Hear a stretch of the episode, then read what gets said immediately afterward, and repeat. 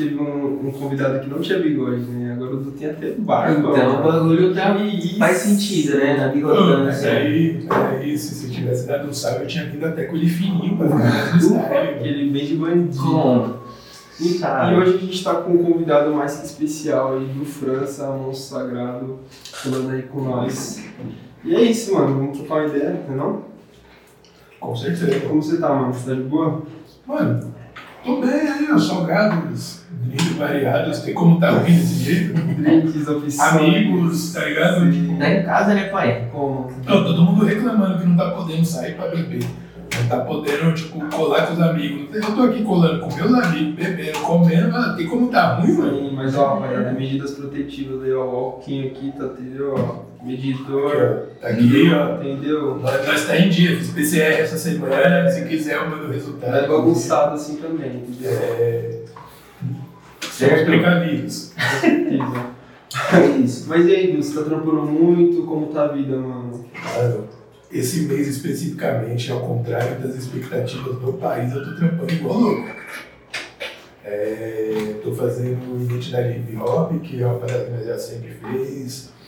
É, assumi recentemente como DJ na aldeia.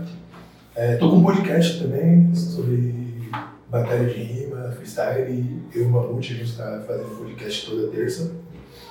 É, às quatro da tarde, sempre um convidado para falar de freestyle. Não necessariamente alguém que rima, só precisa gostar de freestyle para estar Uma parada. pra estar na parada com nós. É, aí tô trampando com identidade, na Batalha da Aldeia, tô trampando com podcast e, meu, ainda tentando fazer tipo, uns projetos pessoal ali, dar início a algumas coisas que ainda não dá pra falar, porque ainda não Segredo, tá- segredo. É, logo menos, logo menos, tem, tem mais coisas chegando aí, qualquer Pode coisa, crer. qualquer coisa quando sair os vídeos eu atualizo os projetos nos comentários. Pode ficar tranquilo. Da hora, mas então você tá fazendo vários projetos simultâneos aí, né, mano? Trampando bastante. Sim, e, mano, não imaginava, tipo, não, era, não, é, não foi previsto, tipo, ah, não, vou virar o ano trabalhando. Mesmo em pandemia. tá? Não, tipo, é, em pandemia, nós tava, tipo, ah, vou virar o ano e vou passar perrengue igual o passado, né? Aham. Mas aí, logo em janeiro, os meninos da aldeia, tipo, meu, tá reformulando aqui o quadro, queria você aí, pá, aí, tipo, já foi o primeiro bagulho. Aí, em seguida, na mesma semana, o Ivo, mano, nós aprovou um projeto ali do Identidade pelo PROAC, vamos ter que trabalhar pra caramba e tal. Falei, Uhum. da hora, né? E aí as coisas começaram a vir vindo, assim, eu meio que nem percebi o que estava acontecendo. Quando eu vi, eu já tava, tipo, a semana inteira ocupada 12 horas por dia fazendo uma parte de coisa. Putz, da hora, mano. Você falou do, da Batalha da Aldeia, né? Como que foi esse processo, mano? Esse corre aí, pra tá lá. Como é que é, né? Fazer parte de, de Também. um, de um evento assim que, né? Tem um nome de peso e tal, né? Então, mano, o bagulho foi tipo assim. Eu já colo lá, tipo, há um tempo, já conheço os moleques. É, nós sempre tava trocando ideia de bastidor, porque eu e o Mamute nós temos o portal Batalha de Rima, eu, mais uma parada que nós tem lá. É, portal Batalha de Rima, que é uma central de, tipo, sobre freestyle. É um portal de notícias sobre freestyle. E aí a gente ia muito no, no QG da aldeia para gravar entrevista com um MC de fora do estado que tava pra cá, né? Os caras vinham pra cá, nós ia pra lá gravar conteúdo dos caras pra colocar no portal. E aí a gente sempre tava lá e aí a gente começou a trocar ideia e foi se aproximando. E aí os moleques é da hora. É... Tipo, os moleques lá tudo, GZ, Colosso, Lucão, Coelho, JP, tipo, Crise, tipo, todos os moleques é tudo sangue bom. O pessoal fala, tipo, o pessoal reiteia muito na internet, mas acredito que quem reiteia não conhece, porque os moleques é da hora. E aí, meu, nessa de ficar trocando ideia, trocando ideia, trocando ideia, um dia, não lembro agora, não vou lembrar qual data especificamente, os caras me chamou pra fazer um bagulho, falou, tal, é, Tice não vai poder estar com a gente nessa segunda especificamente, quer colar pra fazer uma participação? Aí eu colei lá, fiz uma participação. Os caras gostou do resultado, os caras, tipo, vamos fazer umas outras depois. E aí, isso é um processo que, assim, durou anos, né? Durou uns dois anos entre a primeira e, e, e eu chegar a fazer parte oficialmente. Que aí, ah, fez uma participação, aí uma outra participação, aí uma terceira participação. Essas participações foram, tipo, antes desse... Na batalha na rua mesmo. Na é, antes de estar rolando esse bagulho de... Bem, bem antes. Pode crer. Bem antes. Aí, é, os caras foi fazer a festa de três anos da Batalha da Aldeia. Uhum. Aí os caras me deram um salve e falaram, mano, a gente queria que você fizesse a discotecagem de abertura da nossa festa. Aí eu falei, ah, demorou, vamos aí, né? Aí fui lá, fiz um setzinho de abertura, pá. É, e aí o resto da batalha aqui, fiquei tocando nos intervalos entre uma atração e outra, e ela soltava duas uhum. músicas e tal. E aí os caras gostou do trampo, os caras falaram, mano, ano que vem você vai estar com nós nas quatro anos de novo. Falei, ah, da hora. Aí rolou mais umas participação, veio a de quatro anos, que foi o ano passado, no meio desse polo todo já. Pode que. E aí os caras pegou e, tipo, me deram metade das batalhas pra fazer. Falou, não, vai intercalar, você faz uma, Tice faz outra. E aí a gente foi intercalando, faz uma, faz outra, faz uma, faz outra. É, isso no final do ano passado. E aí chegou agora em janeiro, que teve tipo uma reformulação deles lá. Aí eles me fizeram o convite oficial, porque Tice está trabalhando com Salvador agora, tá? Tipo, uhum. num outro corre e tal. E aí os caras falaram, mano, é, você quer colar para fazer parte oficialmente e tal? Eu falei, ah, demorou, vamos aí, mano. Eu ainda falei assim, né? Eu falei, ah, vamos fazer uma primeiro, né, mano? Aí se, tipo, vocês acharem que é isso mesmo, aí nós, aí nós mete marcha. E aí no final das contas acabou que tipo, eu fiz a primeira, os caras já falaram que, mano, tem essa de fazer uma não, já vai direto. Primeira, segunda. E aí, mano, tamo aí, já vai pro terceiro mês aí que nós tá lá toda segunda. É, já estamos vendo os outros projetos para fazer também. Já estamos vendo questão de, de show quando tiver disponível para fazer, tipo, que eu também vou assumir a questão de show da Aldeia Records, eu também vou estar no palco dos caras, uhum. primeira mão, hein? Se não for anunciado. Uhum. É, e a gente conversou aí, tem coisa de uma semana, duas para trás. Uhum. E aí, tipo, quando tiver disponível para fazer show e for ter show, é, eu vou ser o DJ que vai estar acompanhando os shows também. Além, tipo, das outras ideias, como nós tá falando sobre aldeia, no momento que dá pra falar é isso, sobre o que tá rolando. E, mano, é da hora, é, tipo, é da hora porque, assim, é, isso, é, isso é pouco falado, mas os caras, eles têm uma puta preocupação com, tipo, com o artista, tipo, é, até, tipo, detalhes mínimos, assim, de, tipo, eu chegar lá, eu tá sentado, ou, tipo, do nada alguém passa, tipo, oh, uma água, não, um café, que suporte não, né? Tá ligado? Tipo, eu fui tocar uma semana é, e aí, tipo, a gente teve que fazer uma configuração lá, porque o meu cabo era curto. Na outra semana, os caras já tinham comprado um cabo maior para não precisar ter problema de eu ficar, tipo, meio de lado no, na cena não. quando eu estivesse gravando e tal. Os caras têm uma preocupação muito grande em, tipo, deixar a gente confortável em todos os sentidos, tá ligado? Tipo, pra trampar. Nossa, é... tem aquele zelo, né? Sim, sim. É, aí, tipo, ah, mas por que você é de Miliano? Não, eu vejo eles fazendo a mesma coisa com todo, mundo. Tá e, e aí, tipo, meu, tudo. E assim, eu, o, o que tem sido mais da hora de trabalhar com os caras é que, tipo, não é aquela parada unilateral, tá ligado? Eu chego lá, tipo, os caras me falam, você vai fazer isso e acabou. Se eu falar, oh, isso aqui não tá rolando, ou a gente pode fazer dessa maneira, os caras também estão pra ouvir, tá ligado? Tipo, apesar de eu ser uma pessoa que, tipo, eu acabei de chegar, os caras estão juntos há cinco anos. Eu estou lá faz três meses. Mas tudo que eu levo de, de ideia, de sugestão, a gente podia fazer isso, podia fazer aquilo, dá pra fazer. Se a gente fizer, ao invés de assim, fica assado, fica melhor e tal. E os caras dão uma puta atenção, tá ligado? É... E vai, tipo, e aí a gente chega, tipo, ah, por exemplo, os caras tá fazendo a coisa de um jeito, eu acho que dá pra fazer de outro, e às vezes a gente não consegue chegar, tipo, no, no que eu quero, mas no, no que, tipo, tá rolando também não é o ideal, e a gente, tipo, junta e chega a um meio termo que funciona pra todo mundo. É, nesse sentido tem sido da hora a palavra, acho que uhum. com exceção do Mamute, mas aí o Mamute que ter uma relação mais familiar, tá ligado? É, eu nunca trabalhei com alguém, tipo, tirando essas pessoas que têm essa relação mais próxima, tipo o Mamute, o Ivo e tal, que é outro tipo de relação, tipo, pessoas que eu conheci através da cultura e que eu trabalhei com elas, eu não, até agora, eu, ninguém foi tão receptivo e, tipo, é, teve tão na disposição assim para trabalhar e para atender tudo da maneira que os moleques vêm fazendo. É, inclusive por isso que hoje em dia até tipo, se eu ver alguém falando alguma coisa a respeito negativamente e eu ver que tipo, tá falando besteira, Já. eu entro nas ideias e falo, não, não é isso não, porque, meu, eu tô lá dentro, eu tô vendo o dia a dia do bagulho, eu sei como o bagulho funciona. Hoje saca? Falar de fora é mão na mão, tipo, é, qualquer um que, o bagulho. que tem boca fala o que quer, né? Mas eu tô lá dentro, eu tô vendo como o bagulho funciona, eu tô vendo como o bagulho desenrola, tá ligado? E, tipo, meu, é, eu tô vendo o profissionalismo dos caras, a preocupação dos caras em ser profissional e oferecer o melhor suporte para os profissionais que estão lá dentro, tá ligado? Não, né? Tipo, tirando um pouco essa parte técnica, eu tava com uma, uma dúvida aqui, né? Porque você falou que, tipo, você participou da da Batalha da Aldeia também antes ali do, do, do lance da pandemia e tal. E tipo, como que é fazer o bagulho presencial ali, tipo, todo mundo ah, te vendo?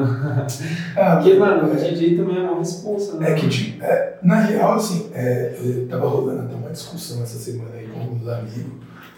E a responsa do DJ, parece que não, mas a responsa do DJ é um pouco maior do que a dos MCs. Sim. Porque qual que é a fita?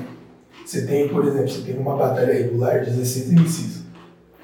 Você pode pegar qualquer edição de batalhas aí, vai ter 16 MCs. Ou 8, enfim. Sempre alguém vai gaguejar. O cara vai entrar errado numa rima. E tipo assim, você não vê o pessoal cair matando em cima, arregaçando, falando um monte de Porque é uma parada que acontece tão recorrente que o pessoal que tipo, já é normal, ah, cara gaguejou tranquilo. É, semana passada eu estava exausto por causa de vários corres de trampo e tal, e eu acabei errando uma situação na batalha. Oh, eu vi comentário de nego falando que eu não sabia tocar, de nego mandando tipo pagar curso pra mim, tipo, meu, umas paradas tipo esculachando pesadão. E aí, tipo, no primeiro momento você fica puto, né? Tipo, caralho, mano, pagar curso, eu sei fazer o bagulho. Tô fazendo o bagulho aí há anos, tá ligado? Só que, tipo assim, é, se você for pesquisar, eu faço um bagulho há anos. É, acho que foi a primeira vez que eu errei publicamente, assim, tipo, que eu uhum. errei algum bagulho pra câmera.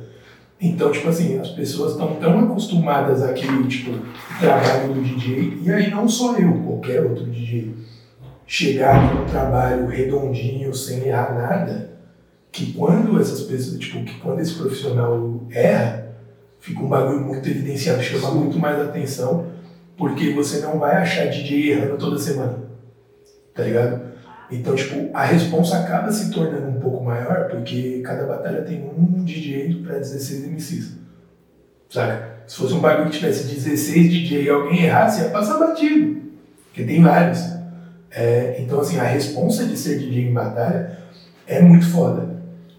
É, aí, quanto. Eu vou pôr aqui de volta que eu não consegui mastigar agora. É, aí, quanto a questão do fazer a batalha para um público grande, aí tem uma parada que o Guto até aqui de testemunha, eu já fiz, tipo, eu já fiz batalha para públicos maiores que o da aldeia.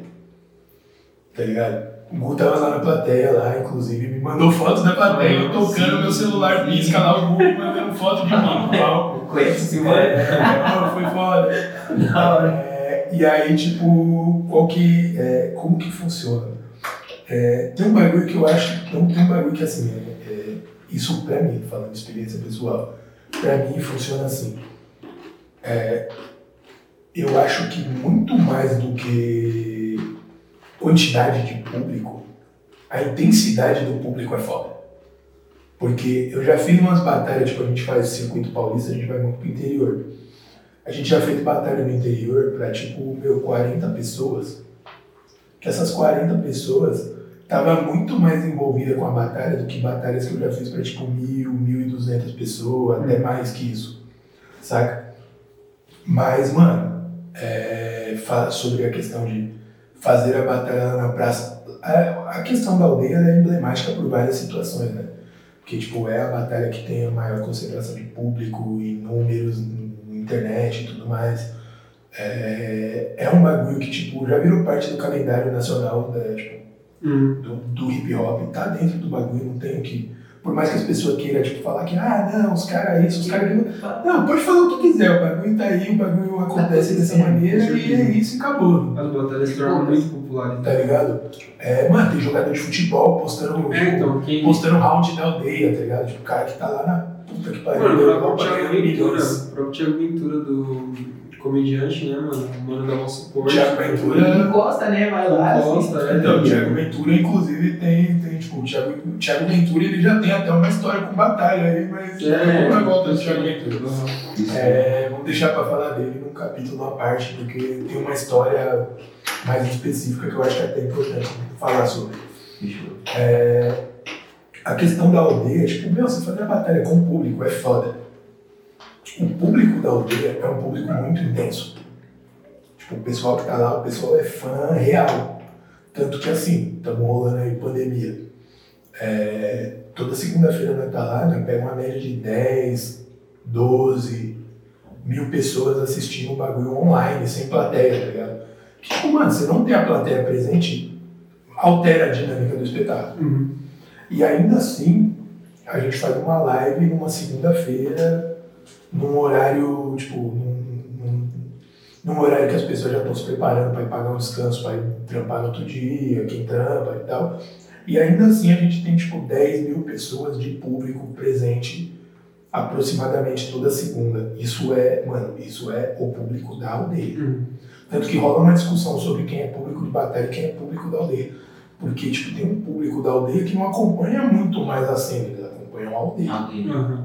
E é um público muito intenso. E aí, mano, você tocar com um público que responde com uma intensidade é um bagulho absurdo, mano. Não dá pra mensurar, tipo, em palavras, não dá pra. Tá ligado? É foda pra caralho. É... Por exemplo, eu fiz os sons da rua. Os sons da rua tinha, tipo, 30 mil pessoas. Uhum. Se você vê em volume de barulho, ah, na hora que alguém grita, tipo, mano, é grito, tipo, bagulho ensurdecedor. Mas se você for ver é, a resposta, tipo, para algumas paradas, é, com um público menor, às vezes tem uma resposta muito maior do que tipo uma população de 30 mil pessoas que foi para assistir um show e aí, ah, numa batalha eu vou assistir a batalha também. Uhum. Porque o pessoal que, tipo, é, o pessoal que é público da aldeia, é, o pessoal tá lá pela aldeia, tá ligado? pessoal tá lá, tipo, porque quer ver a Batalha da Aldeia, quer ver os MCs da aldeia, quer ver o Bob apresentando, uhum. saca? É, é, uma, é, é diferente. Apesar de ter um volume menor do que os sons da rua, é uma dinâmica diferente. Mas assim, ambos são foda, achei foda fazer tanto os sons da rua quanto fazer a aldeia. E quero que volte logo pra rua, inclusive, uhum. pra, tipo, voltar essa questão de ter esse contato direto com o público, que, mano, é é uma das coisas que tipo, é o diferencial do trampo, tá ligado? É que a energia né, do, do presencial é muito mais, tipo, sabe? É, ia falar muito mais, né, melhor, né? Corta tipo, é muito melhor, é tipo, você sente ali a energia do público muito diferente do digital, sabe? Você tá tocando, você vê ali, tipo, uns foguinhos subindo no coração. Mas não é a mesma fita, né? De você poder olhar no olho da pessoa, assim, ouvir um negócio, sentir o vento na cara, até aquele negócio de Aí, não, é aquela parada de tipo assim, você solta um instrumental e aí, tipo, é um instrumental que a galera acha foda, por exemplo, quando eu. As últimas vezes que eu toquei lá na aldeia presencialmente, assim, na praça, tipo, eu, eu soltei um instrumental, eu tomei um tapão nas costas. Tá ligado? Soltei um instrumental, instrumental mil grau, agora eu não lembro qual que foi. Mas era um desses clássicos, alguma coisa do Dre, alguma coisa assim. E aí, tipo, mano, eu tomei um tapão nas costas, eu olhei pra trás, mano, caralho, isso é foda! Tipo, ele, ele não deu um tapão na intenção de agredir. Sim, tá ligado? Mas Mas, mano, é esse tipo de coisa que só acontece no presencial, tá ligado? E aí, tipo, mano, você ter. E, e aí, esse bagulho eu acho que é o mais foda de tudo. É que, tipo assim, você toca numa batalha presencial, o reconhecimento é instantâneo, tá ligado? Uhum. Se você tá fazendo um bom trabalho, você recebe um feedback automático. No grito, um tapão nas costas, alguém que, tipo, depois para e pergunta pra você, ô, qual que é o nome daquele instrumental? Opa! Saca? Você vê que você tá fazendo um bom trabalho, é, é instantâneo, você não, tipo, não tem, tipo... O feedback é bem rápido, O né? feedback é bem rápido. E, e, e, assim, também é uma parada que tipo, a gente tem a oportunidade de dialogar com o público, porque tem uma galera que curte batalha de freestyle que a pessoa não entende o hip hop, a pessoa às vezes não conhece o hip hop. Viu batalha na internet, achou da hora, começou a colar e tal. E aí você tem a oportunidade muitas vezes de tipo trocar um papo com essas pessoas e tipo falar, ó, isso aqui é parte de um bagulho que é muito maior que isso. Uhum. Pô, já percebeu que na, na vida real, na presencial, não tem hater? Sim, Não existe hater na. Não, na é só quem curte meu bagulho Não, tá não, eu tô gostando, não. Não, não, não tem, não tem, não tem. Mas sabe qual que é? O hater, ele não tem disposição para Porque na live o mano É. consegue. Na live o mano É. consegue lá escrever, ah, igual você falou do DJ, ah, esse DJ aí, bom, hein? Não, mano, se quiser eu te conto, eu tá no ligado? celular. Tipo, E, tipo, os tem caras me mandam e falam, caralho, o que os caras estão falando de você aí, mano, pai, não sei o que e tal. E, mano, não, e assim, tipo, né, é, é, é, essas fitas não me abalam, tipo, na real, assim, é que eu tava falando antes da gente começar, nada me abala por muito tempo. Pode crer. Tipo. Aí, tipo, o cara fala, tipo, ah, você não sabe tocar. Tipo, ah, tá bom, eu fico puto ali um pouquinho, pá, mas já já, tipo, mano, eu sei Mas que que no presencial, mano, do tem desse tamanho, não vai falar. Você é mó ruim. É pouco, Eu tenho esperando. Não, e aquela parada também, né? Tem, tem, tem, tem isso também, né, mano? É, por exemplo, se o cara chega no presencial e fala pra mim, ô, você vai precisar, ô, você precisa de um curso aí, eu já ia, tipo, ô, anota meu WhatsApp aí já. Chega com nós no Pix, né, mano? Vai, faz o Pix aí pra nós fazer o curso, pá. Tá Já quebrou as pernas do mano. E, E aí, tipo, mano, é que nem o bagulho, tá? Que, tipo, vai rolar uma premiação lá, né, e tal. Aí teve um mano que comentou, é, tem que pegar os 10 mil reais de prêmio aí e pagar um curso pro DJ. Eu fui, respondi pro mano, falei, não, irmão, não paga só o curso não, paga o curso, compra o seu disco. Pá, certo? investe no DJ, se você ganhar, passa o contato aí, se ganhar eu... Eu vou te dar um salve, conheço uns cursos mais acessíveis, mano. Até, até sobra desses 10 mil aí pra você, se você ganhar. E pá. Porque, mano, a resposta, tipo assim, o hater ele quer te ver puto. Tá ligado? O hater ele quer te ver puto. Mas só serve pra isso, né? É, não, mano, a ideia do cara é que, tipo assim, ele quer ver você perder a linha. E aí, se você não perde a linha, você desarma. É que nem piadinha homofóbica, tá ligado? Sim. O cara chega, é, não sei o que, que fulano vai te pegar. E aí você vira e fala, não, e aí, o cara vai pegar e é da hora. O cara não tem mais o que te falar, tá ligado? Tipo, acabou. Vem a mim. É, tipo, é, é, é. É a mesma ideia. O cara, tipo, pega e fala, é, você é ruim, tem que pagar pra você aprender. Aí você vira e fala, demorou, dá o dinheiro. Da hora, legal, e aí? E aí, tipo, qual que vai ser a reação do cara? Sim. Porque aquilo, mano, é. Tipo, se você for parar pra pensar, é, por exemplo, não querendo me gabar, falar, porra nenhuma que eu não preciso disso, tipo, não, não acho necessário. Mas, por exemplo, eu tô é, inserido em algumas competições, em, em algumas coisas dentro do cenário de batalha, em alguns eventos, as pessoas me chamam pra tocar minhas paradas, saca? Que, mano, eu acredito que muito mais do que a opinião do hater, isso atesta o meu valor enquanto profissional, saca? É, tipo, a aldeia me convidar para ser DJ fixo deles, atesta de que, tipo assim, eles acompanham o meu trampo há um tempo Entendeu? e sabem que, tipo, o meu trampo tem a qualidade necessária para o nível de espetáculo. Tanto que, assim, engraçado que quando eu errei, na segunda passada, foi segunda passada que eu errei, na real, duas segundas que eu errei. Uma eu errei porque eu tava sem retorno, e aí eu fui inventar de fazer scratch. Isso foi erro meu. Pode crer. Você está ligado? Não dá pra fazer nada sem retorno. Tipo, isso foi erro meu. Eu errei, foda-se. Tipo, Ah, burrice da minha parte de ter tentado. Não tinha um retorno pra eu ouvir em tempo real, eu tava ouvindo pela caixa lá do outro lado e, mano, chega com atraso. E aí, tipo, eu tava arriscando num tempo diferente do que tava acontecendo. Aham. Mas, mano, isso foi um bagulho de dois segundos. Aham. E semana passada foi um bagulho que, tipo, foi mais, tipo, eu tava exausto mesmo, e aí, tipo, o corpo demorou pra responder e eu falhei em algumas coisas. Mas, mano, é normal. E aí não, e aí, É tipo, e aí não, e aí, tipo assim, Não, então, e aí foi um bagulho engraçado que, tipo assim, quando desligou a câmera, acabou a live, os caras virou pra mim e falou, mano, você fez uma cagada na live, agora você é oficialmente. Porque todo mundo já fez alguma coisa, tipo, errado em live. Uhum. O cara falou, mano, até então só você não tinha errado, agora você errou na live, agora você é você oficialmente da hora. você tá você é, você você é, aquela camiseta. Da hora, da hora. Foi tipo isso, mano. Foi, a, a- aconteceu dessa maneira, tá ligado? Tipo. é, E aí, tipo assim, mano, se os caras que me chamam pra estar no bagulho tem essa naturalidade de que, tipo, mano, erros acontecem. Lógico, eu cheguei avisando, falei, mano, eu tô exausto, só vai ter meio DJ hoje, porque eu tô bem zoado. E aí, e assim, não foi um erro tão grave. Foi, mano, coisa erro de percurso, mas aconteceu e, mano, o pessoal, isso que eu acho foda. O pessoal que tá em volta, que tá trampando junto, que tá no corre, o pessoal entende, tipo, entende que, tipo, erros acontecem. O pessoal entende o meu valor enquanto, enquanto DJ. Porque tem uma parada que o Mamute me fala sempre, que isso é foda. É, que às vezes você dá uma desanimada, né, mano? Tem hora que, tipo, É. bate uma bad. E o Mamute fala um bagulho pra mim direto, que é foda, que, tipo assim, é, de repente eu não sou o cara com a melhor técnica, porque mano, tem os caras aqui, tipo, é muito bom. A gente tem KLJ aí, a gente tem Eric J, que é tricampeão mundial. Não tem como eu falar que eu tenho uma técnica melhor que o cara que ganhou o mundial três vezes, Uhum. tá ligado?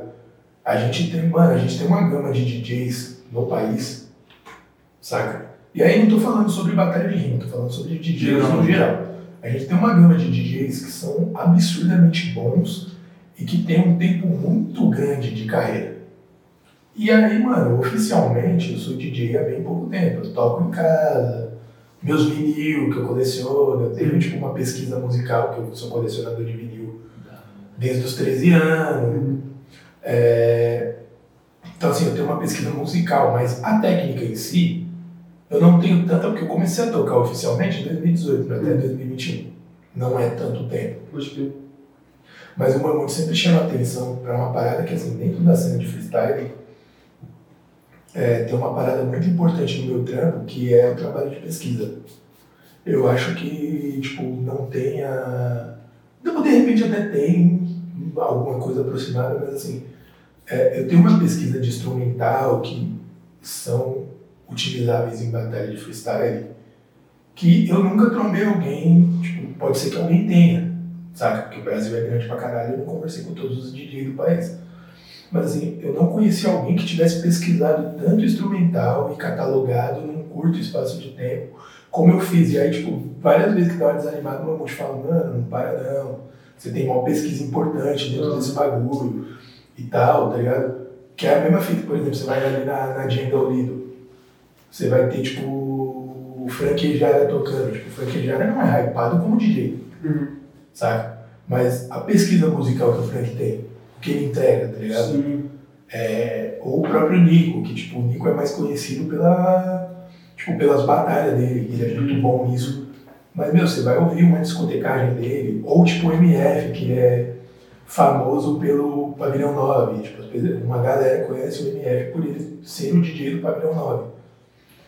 Mas, meu, você vai ver o MF discotecando, você tá maluco. Eu queria discotecar metade do que ele faz tá Uhum. ligado? Mas por quê? Porque o MF tá aí há anos fazendo isso, tipo, saca?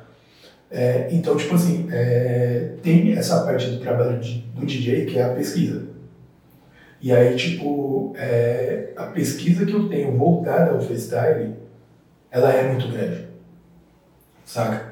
E, e aí, tipo, por isso que eu peco um pouco na técnica, porque eu foquei, no começo eu foquei mais em pesquisar. E aí a técnica eu tô vindo correndo atrás de, tipo, Pode crer. Um ano pra cá que eu tô começando a, tipo, pesquisar técnica. E aí entra nas questões financeiras, limitação de equipamento para determinadas coisas. Aí você vai, tipo, aprende a técnica e ajusta a técnica para o equipamento que você tem disponível. Tem várias questões. É que ser DJ é caro, meu povo, vocês não estão ligados. Pode crer. Ser DJ é caro. Ser MC é mó mamão, você só precisa ter voz. Agora. Se DJ é caro, é, uma controladora com a alta do dólar Uhum. É caro. Barão e meio pra você comprar uma nova, tipo. é, uma nova que assim, dialoga bem com todas as. Ah, quero usar um Cerato. No geral, porque- né? Não, tipo, ah, eu quero trampar com um Cerato, uma controladora que responde a um Cerato por exemplo, vai pagar um barão e meio. Você vai ter umas controladoras mais baratas, de 600, 700 pau, mas tem suas limitações e tal. É, não dialoga bem com todas as plataformas e tudo mais. Vai comprar uma controladora nova boa, é pelo menos um meio. Um notebook, em torno disso também. Então, tipo assim, o cara quer ser DJ, ele vai gastar pelo menos, tipo, se for comprar equipamento novo, uns três pau. Se o cara for comprar uns equipamentos, e, assim, considerando que são os equipamentos mais acessíveis. E Se o usar cara for comprar usado, né? Então, se o cara for comprar usado, de repente o cara consegue. Tava dando uma pesquisa dessa semana aí, você acha, tipo, controlador por 700, 800 pau usado. Saca? Você acha um notebook por 500 usado. Mas é, ainda assim, para você começar a trampar, você precisa ter os equipamentos em mão e já é um gasto. Sabe? E aí, tipo, você precisa trampar em uma outra coisa para comprar esse equipamento, para começar a estudar. Aí, para você começar a estudar, é, você precisa pagar um curso, você precisa fazer aula com alguém. Tá? Então, assim, envolve um monte de coisa. Ser DJ custa caro, envolve tempo, né? é, é pesado. Eu escolhi, eu escolhi fazer isso, porque eu escolhi. Eu podia continuar só produzindo evento igual eu fazia antes. Mas eu escolhi fazer o ser DJ por uma necessidade que na época a gente tinha. E porque era uma coisa que eu sempre gostei e nunca tinha tido uma oportunidade. Aí meio que tipo, a necessidade virou tipo, a desculpa para eu fazer uma coisa que eu já ensaiava. Crer. Só que eu demorei muito para começar, então, tipo. E comecei focando numa parada específica, que essa parada específica eu desenrolo muito bem. E aí outras coisas ficam a desejar. E isso é normal para qualquer DJ. Se você pegar um DJ de batalha, ele vai ser o mais foda em batalha, tipo, batalha de DJs no caso, né? Tipo, em performance. Pegar um DJ de performance, de repente, se você mandar ele fazer, tipo, colocar ele para fazer uma outra coisa, ele não vai entregar tanto quanto a performance. Sempre o DJ vai se especializar mais em algo. Mas a ideia é, tipo, ser relativamente bom em tudo, né? Pode crer. Você tem que ter um nível, tem um mínimo para você, tipo, fazer em tudo. E, e aí, tipo, eu particularmente pretendo batalhar futuramente. Então, tipo, eu tô pesquisando técnica, tô estudando umas paradas, é, e logo mais tá nas pistas aí, tamo aí. Certo. E como é que foi, assim, tipo, no circuito, assim, eu, se eu não me engano, você entrou nesse circuito, né, e não repetiu nenhum instrumental. Não, então, a parada foi assim, deixa eu, deixa eu explicar Diz aí, diz aí pra nós. É, é, a história começa um pouco antes. A história funciona, é, acontece assim. A gente trampava na Rinha dos MCs, eu e o Mamute. E aí o Mamute teve a ideia de fazer um circuito de batalha de freestyle que ia ser feito pela Rinha mesmo. Pode crer. Só que aí dentro da Rinha acabou não rolando por tipo, várias, várias questões, porque era um coletivo, são várias cabeças, e aí tipo, cada um estava focado em uma coisa, e de repente essa questão entrou em pauta e o coletivo achou que não era a melhor coisa a se fazer no momento. E aí o Mamute falou, não, tranquilo, vocês não querem fazer aqui? Então, e aí tipo, o Mamute falou, beleza, se eu não posso trabalhar esse projeto aqui, é um projeto que é importante para mim, vou trabalhar em outro lugar. E aí ele se desligou da Rinha e começou a, a estruturar para fazer o circuito. E eu também trampava na Rinha. Pouco tempo depois disso, eu me desliguei da Rinha e fui trampar dentro do circuito com o Mamute. E aí a gente fez o circuito paulista de 2017. Né? Começa em 2017. E aí em 2017 a gente não tinha um DJ fixo. Porque a gente não tinha nenhuma equipe. Eu trampava fazendo as filmagens. Tipo, eu ia, no, eu ia tipo, nas etapas e eu filmava. Né? Eu ficava na câmera pra gente ter vídeo das batalhas. E a gente sempre contava com um DJ local. E aí, se você pegar todo o circuito, isso tem no YouTube, se você pegar todo o circuito paulista de 2017, é, só tem eu tocando em uma batalha específica, porque faltando dois dias para a batalha, o DJ que tinha sido convidado, que tinha confirmado pra ir, teve um problema lá e falou, não vou poder ir. Meteu. Aí o Mamute virou pra mim e falou, "Ei, mano, você tem uma controladora aí, né? Tem. É... Você vai precisar tocar na batalha depois de amanhã. Eu falei, como assim? Ele, ah, o DJ vai ter um problema, ele vai poder colar, a gente precisa de um DJ pra batalha. Tá com diarreia, você vai ter que Eu falei, ai, cuzão, mas tipo. Como que vai funcionar esse bagulho? E pai, ele, ah, é isso, mano. Vamos juntar uns instrumental da hora aí e vamos fazer, pá. E eu comecei a pesquisar umas coisinhas pra montar uma batalha. E aí levei umas músicas, um, tipo uma meia dúzia de música ali pra fazer meia horinha antes de começar a batalha. E aí meio que foi, tipo, a primeira vez que eu fui DJ dentro do circuito, que eu discotequei uma batalha, foi em 2017. Hum. Mas não foi nada planejado, eu nem, tipo, usava alcunha de DJ, nada. Só precisou É, lá por mim. perguntar, tipo, quando você se apresenta agora com o nome artístico, né? Você curte, tipo, o DJ na frente ou é só o França mesmo? Então, é, depende, se eu for tocar é DJ. Se eu Mas, for tipo- fazer outra coisa, meu nome, tipo, meu nome de pessoa pública é do França. Porque eu não sou só DJ. né? Sim, Pra quem não sabe, eu faço mais coisa. sim. É... Aí, Mas aí- nós- na hora que for editar, assim, a parte que eu viro assim, vocês põem um bom de fundo, tá. Mas se, É. se for divulgar depois, mete o DJ. Não, ou- pode colocar DJ. É, é que assim, por exemplo, é, ah, vamos ter uma parada do Sampa Cinza City, por exemplo. Aí, tipo, eu vou dançar, aí vai colocar lá DJ e vai, tipo, causar uma confusão, né? Uhum. Porque lá eu não sou. Eu sou o DJ também, eu sou DJ no Sampa, mas eu Uma- danço. Eu sou DJ, eu sou dançarino. toca E eu eu sou- ao mesmo tempo. Ele põe lá rapidão e já vai dançar e volta. Tem um vídeo disso lá do Sesc. Que poucas. Tem, tem um vídeo disso lá do movie, do, do, do projeto do Sesc lá do movie, que eu dou play na track, dou a volta no barato e vou lá pra frente dançar com o Ivo, porque, tipo, todo mundo tinha se apresentado e eu tava tocando. Aí chegou a hora que o Ivo virou pra mim e falou, mano, você vai dançar também. Eu lembro disso. Aí eu fui lá e dei o play no bang, corri pra frente e fui lá dançar, tá ligado? Porque nós é desenvolve quebrada, né, É isso, é isso. Quebrada faz tempo, inclusive, você não tá ligado? O mano cruza e cabeceia. poucos. E ainda é goleiro, filho. E aí, tipo assim, é... no samba, eu atuo como DJ quando eu preciso, sim, mas originalmente eu sou dançarino. No hip hop, no geral, a primeira coisa que eu fiz foi dançar, pá, tipo, falando aí de DJ, produção, batalha de freestyle pra caralho, batalha veio entrar na minha vida muitos anos depois. Pra quem não sabe, eu comecei a dançar em 95, a maioria de vocês que tá assistindo não tinha nem nascido, eu já tava nas pistas.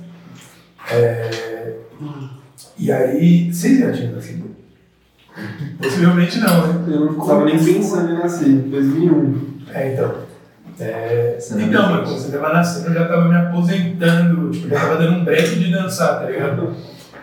É, e aí, qual que é a fita? É... Mano, cruzei a perna, graças a Deus. Mano, é bandido. É, poucas. E aí, qual que é a fita?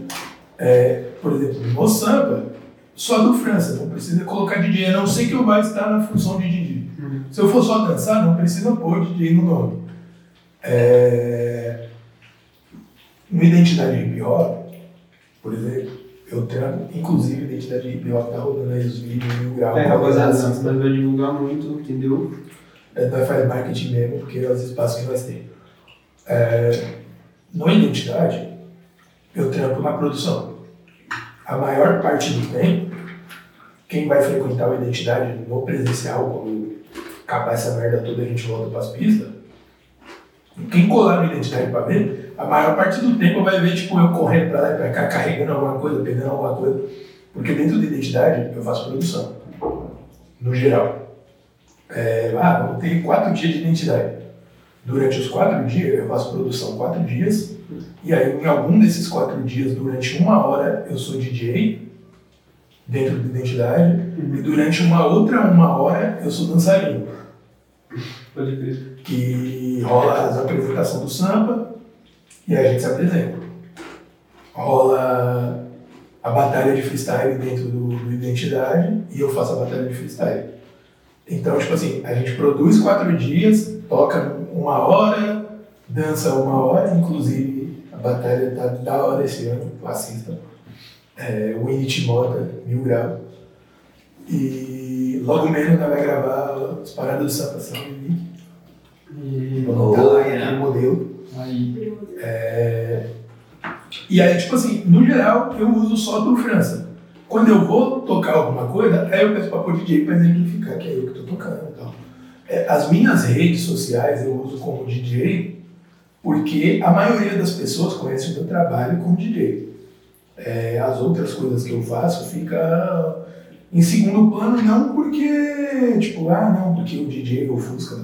Não, é porque, assim, é, eu tô tocando na Batalha da Aldeia, eu tô tocando no Circuito Paulista, tô tocando nos Sons da Rua. São, muito, tipo, são coisas muito grandes. É, eu espero que os outros trabalhos, que a identidade fique do mesmo tamanho, com certeza. É, mas ainda não tá. Uhum. Então a maioria das pessoas conhece meu trabalho como DJ. Por isso, se for ver meu Instagram, tá lá, DJ.dofranca. Tá ligado? É, mas não é obrigatoriedade. Tipo, se falar só o meu nome, tá suave. Que nem aqui no podcast, vocês divulgam do jeito que vocês quiserem, porque eu não tô tocando aqui. Ah. Também porque não pediram, senão eu tinha trazido isso aqui pra É, tem que tocar. mandar o controlador depois. Com mas- nós, não- com nós não tem tempo ruim, não. Não, só. É que a controladora de vocês é pequena, não vou conseguir fazer uns scratch de mil graus nela, mas dá pra nós desenrolar alguma coisa. Não, nós faz um baile. Certo. Suave. É. Tem um notebook aí com, Tem. com virtual DJ, um Cerato, qualquer coisa, Tem. faz um baile. Não tem tempo ruim não, mano. Demorou.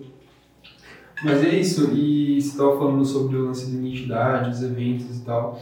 Tipo, eu sei que a identidade está acontecendo meio que online, meio semi-presencial. Tipo, como que tá sendo esse corre assim pra você? Então, mano, o bagulho da identidade é que assim, a gente, o ano passado a gente não fez nenhum por questões óbvias, né? Tipo, Rapidão, só pra dar um panorama, mas você pode me complementar, rapaziada, quem não sabe, a Identidade de Hip Hop é um evento cultural aí voltado pro hip hop, que acontece, tipo, quase que anualmente, né? Não, quase não é. Anualmente. É, aí eu posso explicar. Hum, O Identidade Hip Hop ele funciona assim. A gente tem. O evento existe há 10 anos. É, o primeiro ano teve dois. A partir do segundo ano teve um por ano. E aí, o ano passado não teve, por questões óbvias, nós não ia aglomerar ninguém, porque nós não é filha da puta, né? É, pode falar a palavra aqui? Pode? Ah, tá. Não, é que eu tô bebendo então. Não, pode falar. É, eu perco um pouco a noção, vai, vai dando um salve. Não, não, pode falar. É, e aí o que, que acontece? O, o Identidade, o ano passado não teve, e aí esse ano a gente conseguiu entrar aí por causa de lei de fomento aí, Aldir Blanc e tal. Quem não conhece, procure saber, você que é artista vai fazer uma diferença na sua vida. É, e aí, por conta da lei Aldir Blanc, a gente foi contemplado e a gente pegou para fazer Identidade Conectada Uhum. que, foi, que é o que a gente está trabalhando no, no presente momento. Que é, na real, você falou que era semipresencial, mas assim, não é semipresencial, ele é todo online. A única coisa que é presencial, Ah, tipo, as coisas têm que ser gravadas, né? Porque aí a gente pegou uma estrutura, é, todas as medidas sanitárias, é, inclusive, tipo, o exame de PCR, aquele do cotonetinho lá no nariz, aquilo é uma agonia desgraçada, mano. Você é louco. É, tipo, todo mundo foi testado, todo mundo foi negativado nos exames para poder estar participando. Uhum. E aí tudo foi gravado para ser exibido de forma online. Inclusive, enquanto a gente está gravando, está rolando divulgação de ação que vai ter hoje. Teve ação ontem, vai ter ação amanhã. É, como diria o Cris, ação hoje, ação amanhã, ação sempre. É, é, e aí, tipo assim, é, tá rolando várias paradas entre palestra, é, aulas via Zoom, que aí cada um assiste da sua casa, aulas com profissionais, porque no Identidade Hip Hop a gente preza muito pelo, pela qualidade dos profissionais que vão atender as pessoas que vão estar no evento. Uhum. Isso é a premissa do evento, é tipo oferecer a melhor qualidade possível de forma gratuita. É uma das tipo, é um dos pontos chaves do evento. Então a gente está tendo diversas aulas, está tendo uma parada que foi uma experiência diferente de fazer, porque tipo normalmente a gente faz um evento presencial e tem um grafite no evento. Uhum. E aí como a gente inclui grafite digitalmente, tá ligado? Isso já foi uma situação que a gente teve que adequar e aí rolou de, de uma certa maneira, tipo, já saiu é, uma exposição de grafite com a Ziza. Se vocês não conhecem, procurem no Instagram, arroba Soberana Ziza, ela é muito foda. Ela faz um trabalho baseado em mulheres negras, que é mil grau. É, inclusive, eu vou contratar a Ziza para decorar minha casa, porque o trampo dela é foda. foda-se. É, e, e, tipo, tem o Bonga aqui, mano. O Bonga é um dos grafiteiros mais Salve, antigos Bonga. da cidade de São Paulo. Brabo. Salve Bonga, a gente até brinca que tipo, Deus criou o planeta e falou, preciso que o céu seja azul, o Bonga foi lá, Mano, o Boga é muito firmeza, mano. Nossa, mano. Saudades tá ligado? O Bonga pintou o céu de azul, vocês não tá nem ligados. É, salve Bonga, te amo, mano. Mano, é firmeza demais, mano. E aí, tipo, tá tendo. é, essas são as que já saíram. Aí as outras que vão sair eu não vou dar spoiler, vocês colam lá e vê. Tem mais grafite pra rolar. É, e aí a gente criou uma forma online de, de, de, de expor grafite, né? É, a gente fez um vídeo onde expõe várias obras da Ziza, por exemplo, que já já estão prontas. E tem um segundo vídeo onde a Ziza faz um grafite especificamente para a identidade. Que aí o grafite é filmado do zero e tal. É, que foi o que a gente conseguiu fazer dentro das condições possíveis. Né? É, vão ter diversos shows aí, tipo, desde artistas que não são tão conhecidos, que estão começando uma caminhada, como por exemplo o Social Media do Capão Redondo, que é um moleque muito bom. Quem não conhece, procure, os moleque é, tem um trampo da hora. Esses mano aí é o que tá fazendo a, parte digital de vocês lá do Não, não, é, o nome do grupo é Anti-Social Media, mas os caras fazem música. É, Ah, tá, pode crer, pode crer. é, não, não. Mas é outro, outro grupo que tá fazendo essa Não, é um grupo que vai se apresentar. E aí, tipo, tem grupos novos, tipo, anti-social media, e tem, tipo, clássicos do hip hop, tipo, a Rúbia, Kamal, Stephanie. Esse mano Saca? que ama o Camão. Mano, Kamal é foda, Kamal é Faz foda. uma ponte aí, mano, pra ele, pra ele vir aqui trocar ideia com nós. Não, não é melhor, é sério. Não, Vamos? não, não, não, mas acha que ele ia infartar, mano? Aí, Não, Camal, mas mano, desenrola, infartar, mas- Maria, se você, mano. Aí, Marcão, o bagulho é o seguinte, Mano, te amo, aqui. tem um fã seu aqui. Mano, mas eu também, eu também sou fã, tá ligado? Não, todos nós. É, não, assim, mas eu sou fã, tipo. Eu sou fã no nível de que, tipo assim, é engraçado. Minha relação com o Cabal é engraçada, porque, tipo, ao mesmo tempo que nós trocamos um papo de, tipo, mano, quem tá no mesmo corre, quem tá na mesma. Tipo, ele olha pra mim de igual, Não, sabe? Mas ele sabe que eu sou fã dele. Uhum. Tipo. E, mano, e, e assim, eu não tenho o menor pudor em esconder de que eu sou fã. Eu falo mesmo, eu tinha uma foto comigo aqui, mano, sou fã, vai se foder, mano, vem cá, sabe? É, a Stephanie, tipo, eu sou fã da Stephanie desde o Simples, mano, 2006. Ela é, quando gosta ela- de você também, mano. Não, não, não é Stephanie, é Stephanie. Falou pra Mas eu gosto dessa Stephanie também, igualmente. É, sou fã igual, só que essa Stephanie é dançarina, a outra Stephanie é. É, tipo, meu, eu cheguei lá, tipo, a Stephanie chegando pra gravar assim, tipo, identidade. Aí, tipo, ela parou, ela eu, eu lembro de você, porque, tipo, eu tô, tipo, na época eu tava com a barba menor, cabelo mais curto, e no dia que a Stephanie foi gravar, eu tava com cabelão, não tinha feito as tranças ainda. Inclusive, quem gostou das tranças aí, tá vendo? Eu entrei em contato com a Stephanie, foi ela que fez Sim, o telefone. compartilhar muito. Mil grau, mil grau. É, e aí a Stephanie MC chegou, aí ela olhou e ela falou, meu, eu lembro de você. Aí eu baixei a máscara, ah, é o Du. Da hora. Porque, assim, é, a gente já fez vários trabalhos juntos e em todos os trabalhos eu faço questão de tipo, deixar bem claro, eu sou seu fã. Porque é aquilo, mano, eu escuto. Pra quem não sabe, o Simples é um projeto do canal que juntou vários MCs, tipo, que estavam começando na época, é, a época é 2006. Aí O Lucas tinha 4 anos, mais ou menos. Ele tava com. 5. Rastejando ainda. Ah, O Lucas estava falando galatixa ainda, tipo, não sabia falar direito. Mas nós já estávamos ouvindo rap. É, e aí, o, a, a Stephanie é uma das MCs que faz parte desse disco.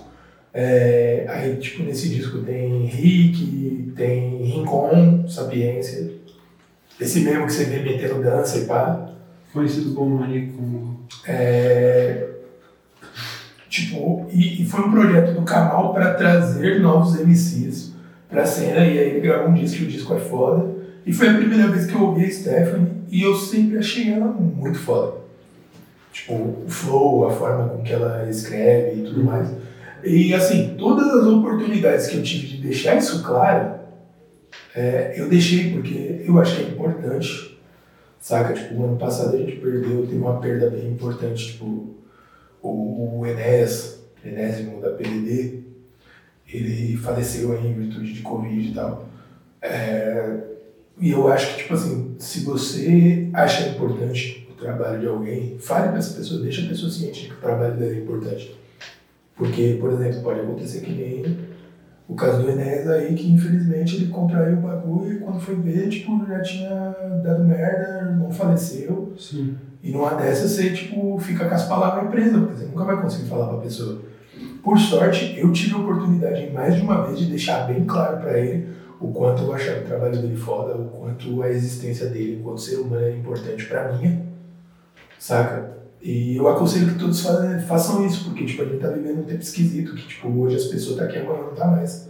Muito mais, tipo, numa escala muito pior do que já era antigamente, porque nós é tudo preto, de quebrada, nós já tá correndo risco, tá ligado? Só de nós nascer, nós já tá, tipo, na alça de mira de alguém, tá ligado? Acho que. E, e, e, e tipo assim, é, eu, particularmente, eu já fazia isso, antes disso eu já, eu já acho importante, porque, mano, é, a gente que trabalha com cultura, a gente altera diretamente a realidade das pessoas, a gente entra na casa das pessoas, a gente altera o humor das pessoas, de alguma forma, positivamente ou negativamente. Porque tem gente que não gosta do trampo, assiste, vem fica puto. Sim. Você alterou o humor daquela pessoa, você interferiu na, na vida daquela pessoa diretamente. Tá ligado? E tem outras pessoas que, tipo, você vai lá dar um play na track e fica, caralho. Nossa, hum. você já. Aquela pessoa com aquele trampo, ela alterou a sua vida de alguma maneira. Eu, particularmente, eu acho importante de que as pessoas que, tipo, tiveram a vida alterada por alguma coisa, tipo, alteraram a minha vida de alguma maneira positiva, saibam que isso aconteceu.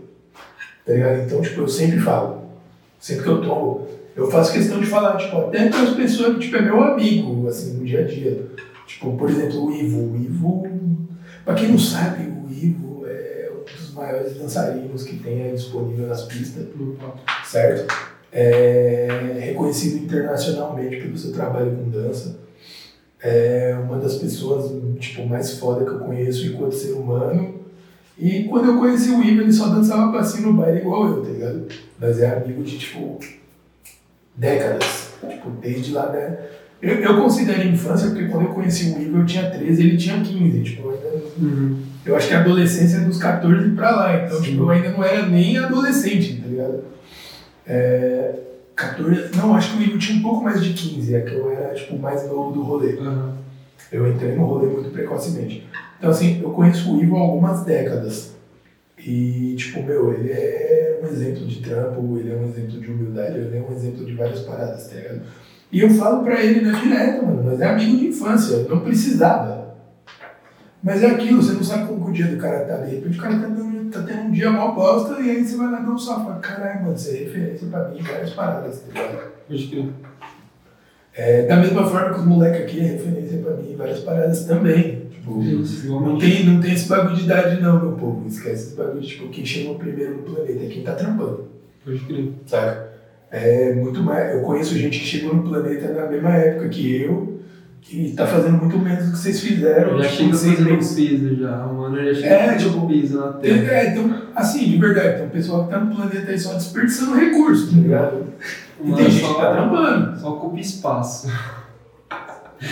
e da hora, mano. E eu queria. Quer dar um salve algum bagulho, mano? Que eu pra... Eu queria saber no lance mais. Que você falou que, que tipo, você dança e tal, né? A galera ainda não manja tanto. E eu sei que, tipo, no início, né, você vem de uma dança que é, tipo, no início era bem assim, Quase que, tipo, as pessoas tinham preconceito. Quase não, tinha Quase não, preconceito. sabe? Tinha, tinha. Uma versão, e tipo, como que era essa parada assim? Mano, então. Até assim, hoje, de como seria a dança também se tornar. Então, é um bagulho que, tipo, mano, é, tem que ter umas paradas que é foda. É que assim, também vamos, mano, não, não vamos ser injustos com as pessoas, tá ligado? Porque, por exemplo, eu comecei a dançar com 13 anos de idade, tá ligado? 13 anos de idade. Aí você pensa, mano, 13 anos de idade, tipo, quem tem maturidade pra alguma coisa? Saca? A cena que, que acontecia quando eu comecei a dançar, ela era uma cena que, tipo, as pessoas tinham entre. entre, tipo, 12, 13 e, tipo, 20. Não tinha ninguém muito velho na cena. E tanto as pessoas que achavam da hora o que nós fazíamos, quanto as pessoas que achavam, tipo, muito ruim. E nessa época os, os haters eles eram ao vivo, tá ligado? Não tinha internet. O pessoal vinha na sua cara e falava, isso aqui tá uma bosta. É, e aí, tipo, mano, rola várias situações em que assim, que nem você falou, ah, rolava um pouco de preconceito, não, rolava um pouco, rolava muito. O bagulho era pesado.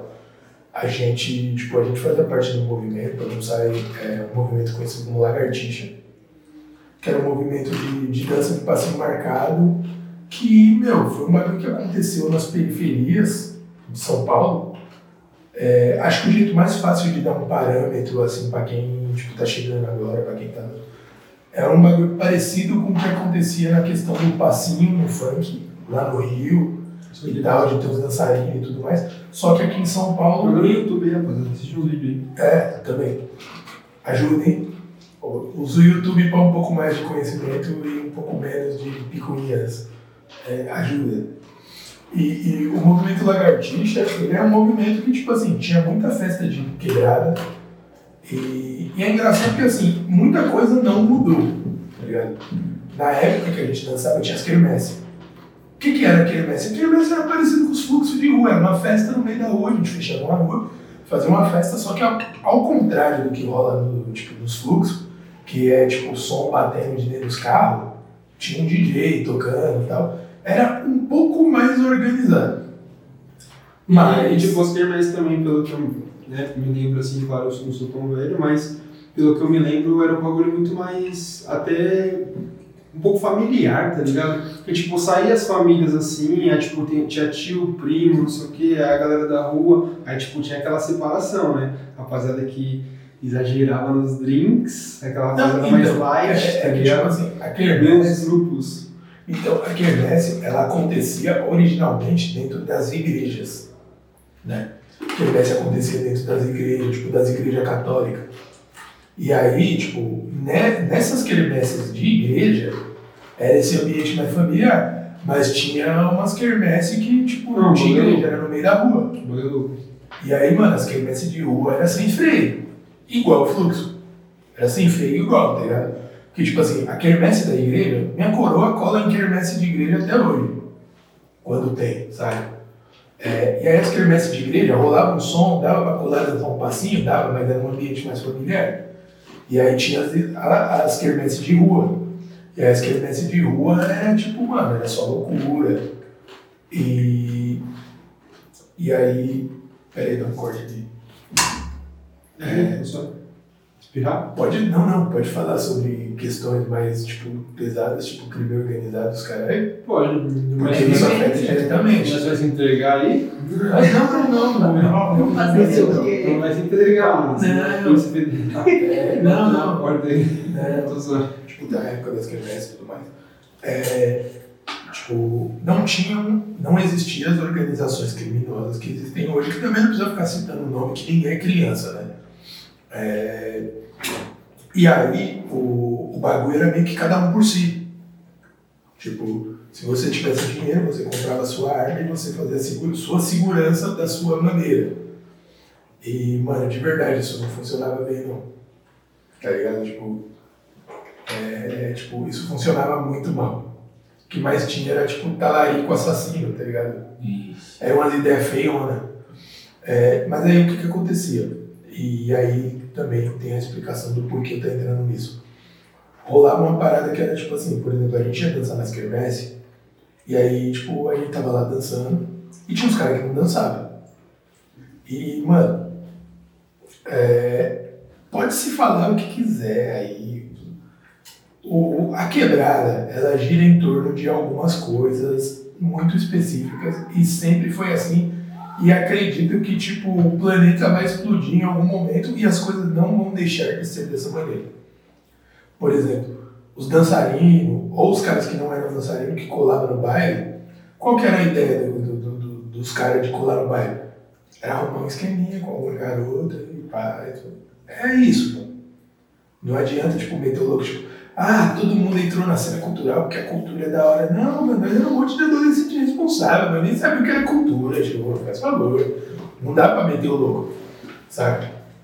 E aí qual era a ideia? Nós íamos no baile dançar porque, porque nós queríamos arrumar umas minazinhas. E aí os caras que não sabiam dançar, os caras também queriam arrumar umas minazinhas. Só que nessa época em questão as minas davam mais moral pra quem dançava. Aí dependendo de onde nós colasse, os caras davam tiro, mano, pra nós sair fora. Porque os caras não queriam nós dançando. Porque se nós colasse pra dançar as minas, não dava moral pros caras. Pode crer. E aí, tipo assim, nós tinha dança, os caras tinham reward, cada um jogava o que tinha, mano. Tá ligado? Eu prefiro sair vivo. Você prefere? Cusão, cuzão, eu já corri de bala nessa vida, você não tá ligado? tá ligado? Tipo, você chegar, mano, e assim, nós ia no mó boa intenção, eu não queria treta com ninguém, eu só queria dançar. E aí, tipo, meu, uma parada referente à dança lagartixa que eu, tipo, que tem que frisar pra explicar tudo. A dança lagartixa, ela, ela era parecida com, tipo, várias danças sociais, algumas coisas referentes ao funk, era uma dança mais sensual, mano, saca? Era uma dança que envolvia muito movimento de quadril. Tipo, nós éramos os caras que regulavam. Pra, pra resumir as ideias. Axé.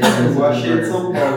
Não, o axé vem depois. Ligado? O axé de São Paulo. Tipo, o axé começou a arregaçar depois. E a maioria dos lagartixas dançava axé também, mano. E não era um problema, tipo, pros lagartixas.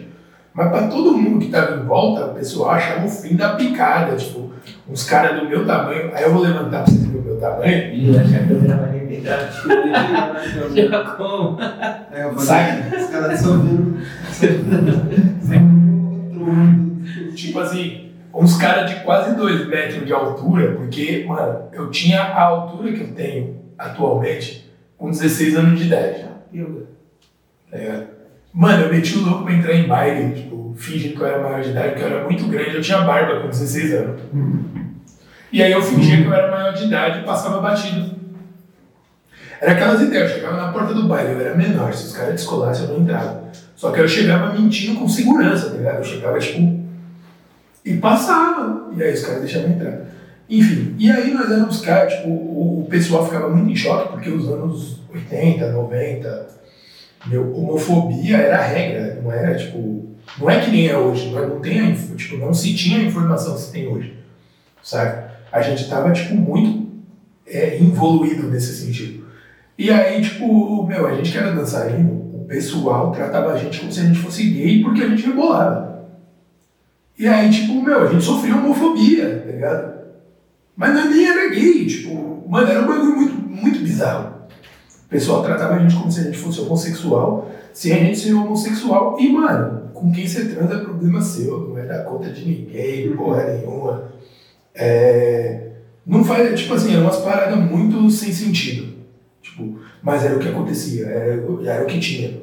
Da mesma forma, o machismo era um bagulho absurdo nessa época.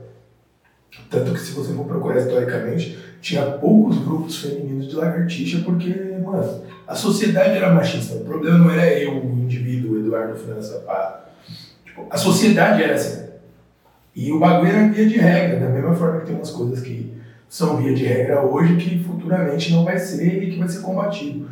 E não tem muito o que fazer quanto a isso. A gente estava inserido no meio, a gente cresceu dessa forma. Hoje em dia a gente tem mais informação sobre e a gente entende tipo, várias situações que aconteceram foram uma bosta. Mas, mano, é, não tinha muito o que fazer. Era a, a lei vigente no momento, vamos dizer assim. E aí a gente, so, tipo, e era um bagulho mó bizarro.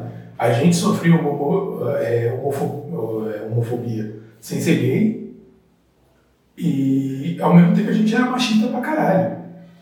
Sabe? Tipo, nós era vítima de umas paradas escrotas, mas a gente era escroto também. Não tinha. Uhum. Sem. Não, não nasci tipo, com o pensamento que eu tenho hoje. Então, tipo, Sim. tá ligado? E aí, mano, vários lugares que a gente chegava, os caras falavam, ó, os viados vindo. E dava tiro na reta. E foda-se. Sabe? Por isso que hoje em dia eu dou risada dessas treta fake de trapper, porque eu já tive umas treta de verdade. Sabe? Tipo. É, e aí, mano, treta fake. Se a sua treta é de verdade, não é com você. Já Uhum. e aí, tipo assim, rolava esse preconceito. Tanto que, mano, ó, pra você ver como o mundo é um bagulho muito engraçado e a vida dá um. O mundo não gira capota, tá ligado? O RPW fez uma música esculachando os lagartixas na época. Duas semanas atrás eu, era, eu tava tocando com a Rúbia, do RPW. Saca? Por que eu tô entrando nisso? Porque, tipo assim, na época, que isso foi uma coisa que eu ouvi, inclusive, da Rúbia, Uhum. qual que era a ideia? Na época, o pessoal era, todo mundo era novão, todo mundo era muito novo e meio inconsequente nas ideias. Ninguém media muito o que fazia, o que falava e tal. E, meu, a Rubia foi lá e gravou um bagulho. E aí a gente trocou uma ideia no, no aniversário do DJ Samix, a gente colou numa festa lá do aniversário do DJ. Isso depois de eu já ter trocado muita ideia com a Rubia, já ter feito vários trampos juntos e tal. E aí o DJ tava lá tocando umas músicas da época, né? E aí eu trombei a Rubia fazendo um passinho, aí eu enquadrei, falei, aí, tio, você não falava mal do bagulho, pai e tal, não sei o quê. Nossa. E aí, na chincha. Não, tipo, eu falei, não, mas tipo assim, chamando a chance, não deu risada, né? E aí, você causa mentira. Cara, você grava uma música, você Ah. e tá dançando um bagulho. Aí ela, é, então, aqui na época nós era, nós era jovem, nós não media muito bem as ideias. E, e isso é uma coisa que eu ouvi de todas as pessoas que foram contra o movimento lagartixa na época que o movimento aconteceu. O pessoal fala, meu, a gente foi burro de ter, tipo, é, hateado o movimento de vocês. Não apoiado, né? Porque o movimento de vocês, tipo, teria fortalecido muito mais o hip hop na época se por um acaso a gente tivesse abraçado a situação. Porque, tirando os lagartixas, ninguém gostava de nós. Os bate-cabeça, os caras odiavam a gente. Os b-boy odiavam a gente. Porque os caras tinham que fechar a roda pra dançar passinho. E na época que começou o bagulho, era tudo misturado no mesmo baile. Você colava numa balada, não é que nem hoje, você cola numa balada de rap, é só rap. Ou você cola numa balada de samba, é só samba. Na época, a gente colava numa balada, tipo, na mesma balada tinha, é, tipo, um passinho dos lagartixas dançando passinho, tinha b-boy dançando, tinha um pessoal do samba rock dançando samba rock, rolava pagode, tipo, rolava de tudo um pouco, era tudo muito misturado. E aí, por conta desse ódio aos lagartixas, começou a segmentar, saca? Os b-boy pararam de colar nas festas e começou a fazer umas festas só de b-boy. Os bate-cabeça foi dando um break de colar nas festas. E aí criaram os rolês só de bate-cabeça. E aí, tipo, o bagulho foi, tipo, segmentando e perdeu força pra todo mundo. Saca? E é foda porque, tipo assim, era um bagulho que, tipo, meu, nós não tinha problema com os outros, nós só queria fazer o nosso. Saca? O bagulho era, tipo, mano, eu queria dançar, arrumar um pescocinho pra dar uma fungada em cima. Era, o rolê era esse, não tinha. Ah, que a gente queria uma cena. Eu não queria nada, mas só queria que de prego, né? tem uma letra do. Tem uma letra do Dom L no Costa Costa que eu acho que define muito bem a adolescência de qualquer pessoa né, do- tipo, no planeta. Que tem uma parte de uma letra dele lá que ele fala que é tipo assim, é eu não quero nada complexo. Eu sou jovem, eu quero grana e sexo. Que era o que todo mundo queria. Ganhar dinheiro e, mano, prazer Uhum. sabe?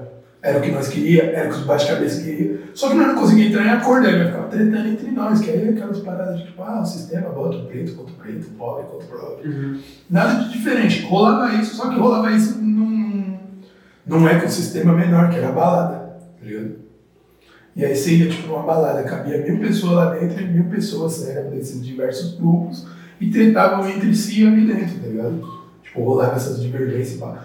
É, mano, era muito complexo porque, tipo, a gente tomava muito hate de muita gente ao mesmo tempo e a única coisa que nós queríamos fazer era existir, tá ligado? Uhum. Nós não queria tomar espaço dos caras. Nós não tinha problema com o espaço dos caras. Nós só queríamos o nosso. Tá ligado? Tipo, o nosso espaço é aqui.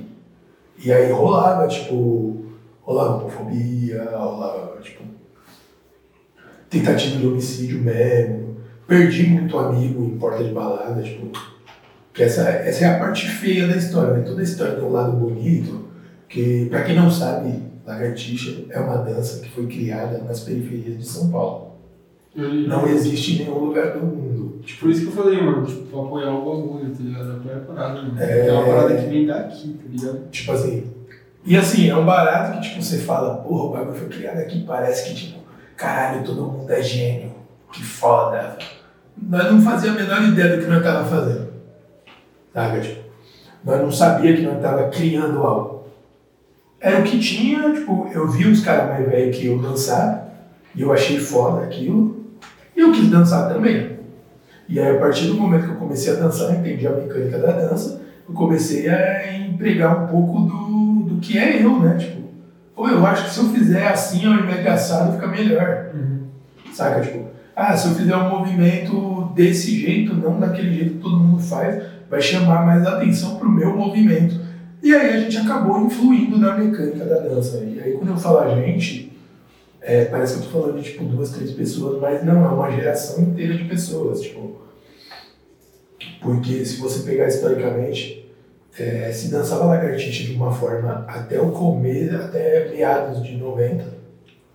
E de 90 para frente passou-se a dançar de uma maneira bem diferente do que se dançava antes, por conta de tipo a influência de, da gente que estava na rua, que estava dançando, que estava fazendo bagulho e tal. É, aí, tipo, por exemplo, se você for mapear, vai ter, tipo, é, que nem o Ivo fala sempre nas ideias, tipo, tem a forma de se dançar na Zona Norte, e a forma de se dançar na Zona Norte foi diretamente influenciada por mim, pelo Ivo, porque era quem estava na cena, e por outros caras, tipo, tinha os meninos da Casa Verde, é, e aí eu consigo, tipo, se for o caso, tipo, catalogar alguns grupos que tiveram influência direta Mas- como se dança. Isso que eu ia te perguntar, tipo, desde o início, acho que não, né? Mas desde o início vocês já eram, tipo, co- como foi a formação, assim, os nomes, não sei, porque, tipo, o samba é um pouco recente, digamos assim, com esse nome. É né? 2012. Então, aí antes, quais, tipo, nomes ou formações tiveram até vocês chegarem até? Então, eu e o Ivo, é um bagulho mais engraçado, o pessoal acha que a gente passou a vida inteira dançando junto, mas não. Ah, A gente era competidor na época. É, o Ivo é do JB, eu era daqui. Pra quem não sabe, aqui é Jova Rural, Filhos da Terra e tal. Eu era dessa região, o Ivo era do JB. A gente colava nos mesmos bairros e a gente não trocava muita ideia. Tipo, ficava tipo, um de longe olhando pro outro, assim, meio pá e tal. E aí, tipo, tinha um bonde lá do pessoal que dançava com o Ivo e tinha um bonde do meu pessoal que dançava de um jeito. Tipo, e aí, tipo, tinha essas especificidades de dançar até entre grupos, tá ligado? Tirando a questão da região, na Zona Norte se dança mais de um jeito, na Zona Sul se dança mais de outro, na Sim. Zona Oeste mais de outro. Tinha a questão de que, tipo assim, cada um queria pôr sua identidade no bagulho.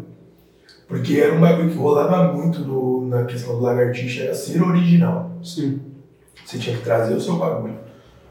E aí, tipo, o Ivo dançar, tipo, o Ivo e o Fanáticos, tipo, o Ivo tinha um grupo que no começo chamava Fanáticos Boys, e aí tem, tem que abrir um parênteses para explicar que a maioria dos grupos de dança, no geral, era mistura de português e inglês. Uhum. Tinha uma, uma parte do nome era em inglês e outra parte era em português.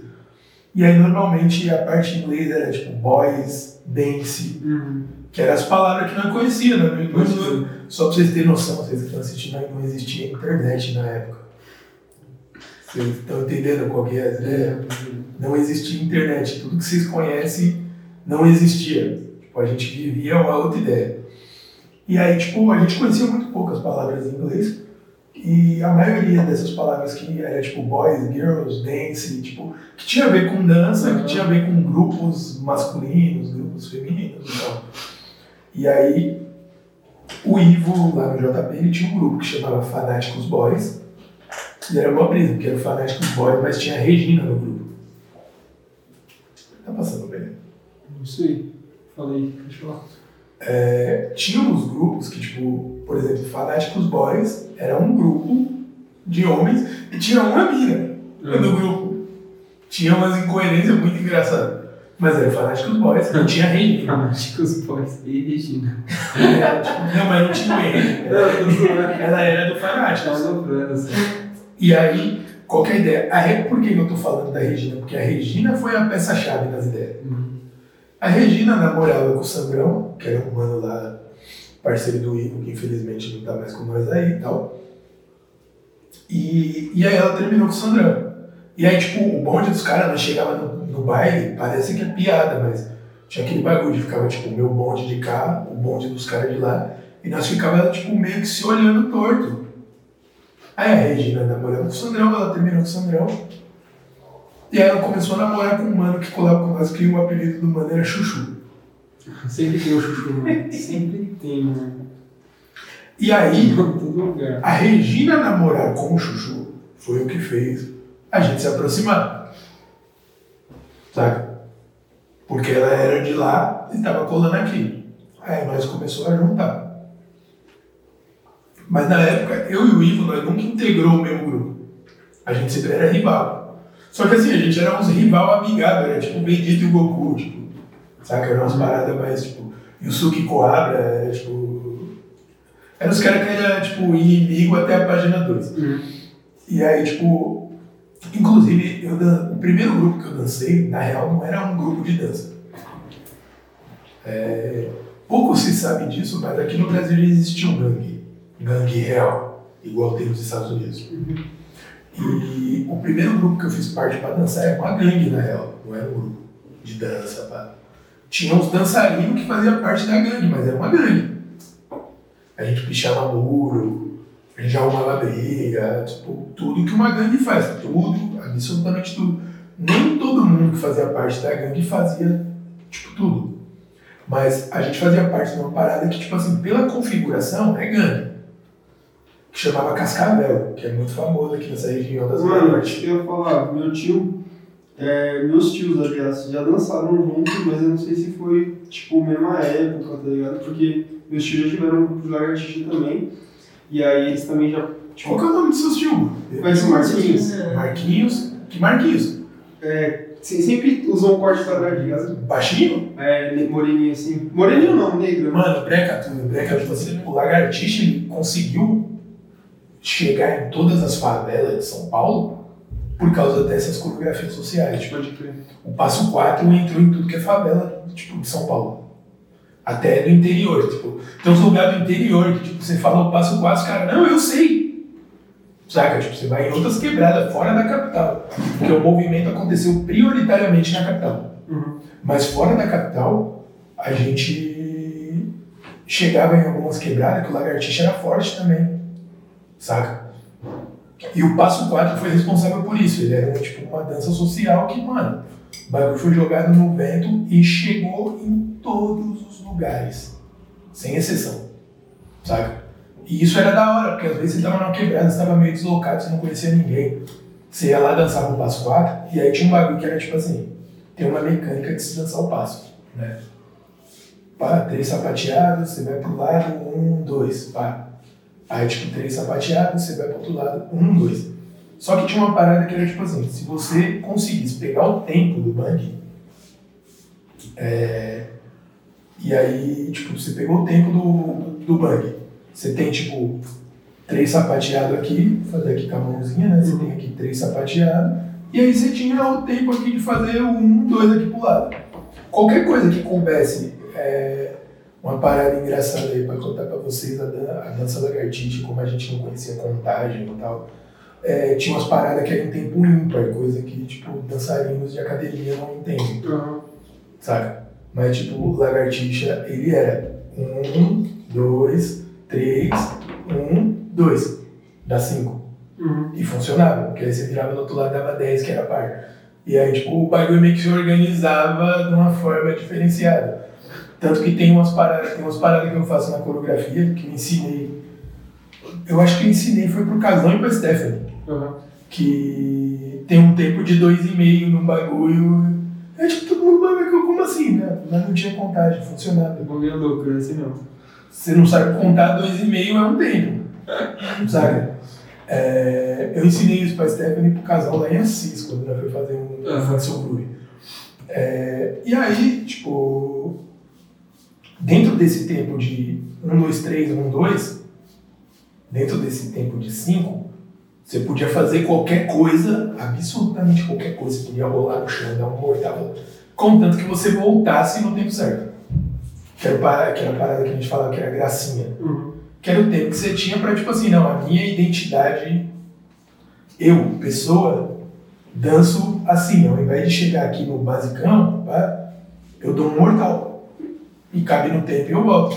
Que era onde os dançarinos se destacaram, de fazer as gracinhas mais mil grau. O pessoal fala, caralho, que bagulho foda. Uhum. Então, tipo, tinha muito esse foco de que, tipo, ao mesmo tempo que tava todo mundo dançando a mesma coisa, cada um tava dançando um bagulho individual. Era um bagulho muito surreal, crer. a, a falta de mecânica de algumas coisas proporcionou umas paradas únicas, tá ligado? E, e aí, mano, você chegava numa outra quebrada, você dançava, você fazia uma gracinha muito louca, quando você terminava de dançar, os caras já, tipo, davam um salve. Ou pra você sair andando, porque ninguém gosta de você aqui, que você quer chamar muita atenção, ou pra, tipo, cola aqui com nós. Era meio loteria. Você tinha que sentir a atmosfera de onde você tava. Pode crer. Não, esse lugar aqui é mais amigável, então se eu fazer uma gracinha, o pessoal não vai me retirar. Uhum. O pessoal não vai limpar na minha e tal. E aí a gente, tipo, cada um tinha seu, tipo, seu repertório de gracinhas pra fazer quando tava dançando quatro. O quatro, na real, ele era tipo uma grande experimentação, tá ligado?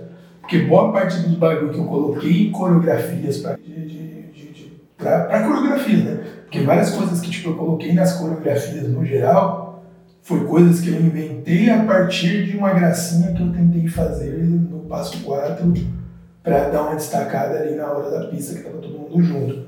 Porque quando você ia dançar o 4, o baile, é, tinha umas regras, né? Tinha um bagulho que era tipo assim, ninguém, ninguém definiu, estabeleceu,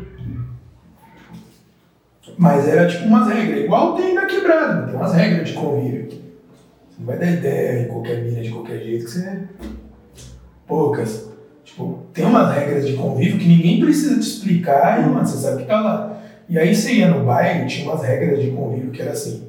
Tava tocando um pagode, por exemplo. Aí, mano, acabou de tocar Inaraí do Catingueleu, o cara virava uma paulada pra dançar, tipo. O cara virava um Rodney Hood Cooley, um El Cool é, tipo, um Cash Money, pá. E aí, tipo, as primeiras coreografias, porque tipo, o cara tocava um set de meia hora, 40 minutos de, de lagartixa no crer. As primeiras três, quatro músicas ia dançar os passos social, que era pra todo mundo. Depois que tipo, todo mundo empapuçou de dançar, vamos dizer assim, usando até uma gíria antiga, Uhum. é, começa a falar de coisa velha, começa a lembrar as gírias da época Ah, tá ligado?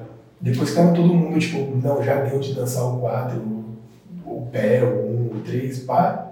Aí você fazia a sua coreografia com o seu grupo. Mas, tipo, tinha uma parada que, tipo assim, o primeiro, tipo, o primeiro lagartixa ali, o grau que tocasse na sessão, você tinha que dançar de dança social. Você não conseguia fazer coreografia de grupo. Porque todo mundo que sabia dançar lagartixa ia pra pista de uma vez. E aí, mano, você via tipo 70 pessoas dançando no mesmo passinho sincronizado e ninguém era amigo de ninguém, tá ligado? Tipo, tipo assim, tinha um grupo de cinco ali que era parceiro, um outro grupo de cinco ali que era parceiro. E todo mundo tava dançando a mesma coisa num, mano, num patamar mil grau e arregaçando. E, tipo, isso era uma norma social do baile, mas ninguém te explicava isso. Uhum. Você ia no baile duas vezes você percebia que, tipo, na primeira era lagartixa. Tipo, na primeira lagartixa que rolasse, e era era o passo 4. Tipo, só rolou um lagartixa, passo 4. Depois ia, tipo, um outro passo social. E aí depois que todo mundo dançava os passos sociais, já ficava todo mundo meio cansado, porque lagartixa é uma dança explosiva, é um bagulho que tipo, exige do físico, né? É, e aí era uma parada que, tipo, o pessoal que só dançava, tipo, no espaço social, já ia dar uma respirada, ia tomar uma água, e pá, ia fazer algum bagulho. E, e aí, nessas ideias, a gente tinha espaço para, tipo, dançar umas coreografias à parte, um bagulho que era só nosso. Porque uma galera já tinha, tipo, saído da pista, já tinha voltado para abraçar a mulher que tava de canto esperando o irmão dançar, porque era a hora que o mano tinha. Pode crer. Só sei dançar o quatro. A minha hora é essa. Tá ligado? O cara ia lá e dançava o quatro. Aí esse cara que só sabia dançar o quatro, ele tentava dançar o quatro. Ele saía fora e ia, tipo, voltava ali, agarrava a namorada e ficava de quebradinha assistindo os outros dançar. Ou tentava aprender um outro passo social novo, algum bagulho assim e tal. Tipo, é, rolava muito isso. E aí, tipo, era uma parada que era da hora que qualquer quebrada que você chegasse, que tivesse lagartixa, você meio que tava acolhido porque você também era lagartixa e tinha esse senso de comunidade, mais ou menos. Quem não gostava de nós era o outro, Aham. tá ligado? Os lagartixas entre si era até de boa, rolava uns atritos, umas divergências, um atrito, porque sempre rola.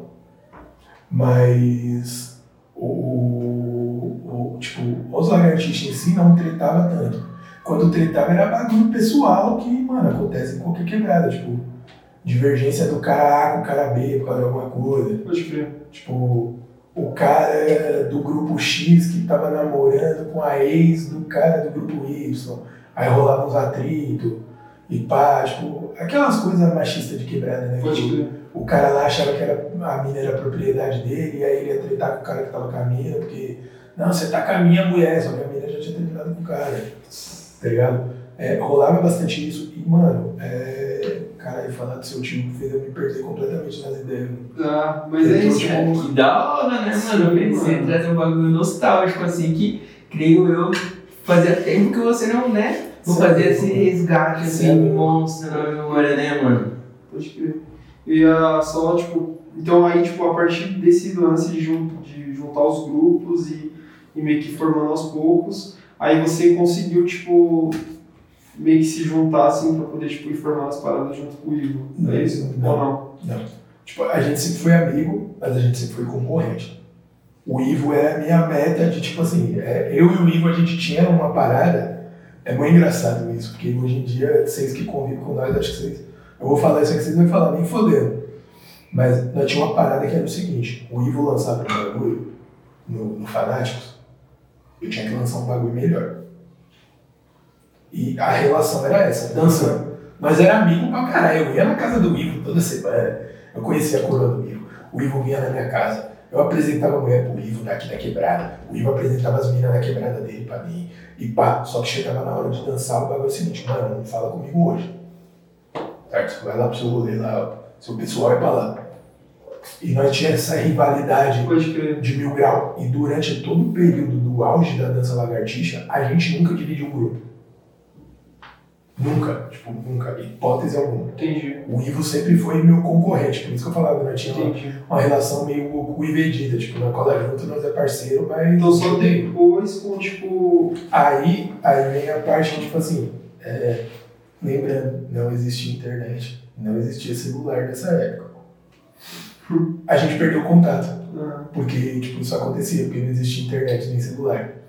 É, o Ivo morava numa casa, e aí ele mudou dessa casa que ele morava para uma outra casa.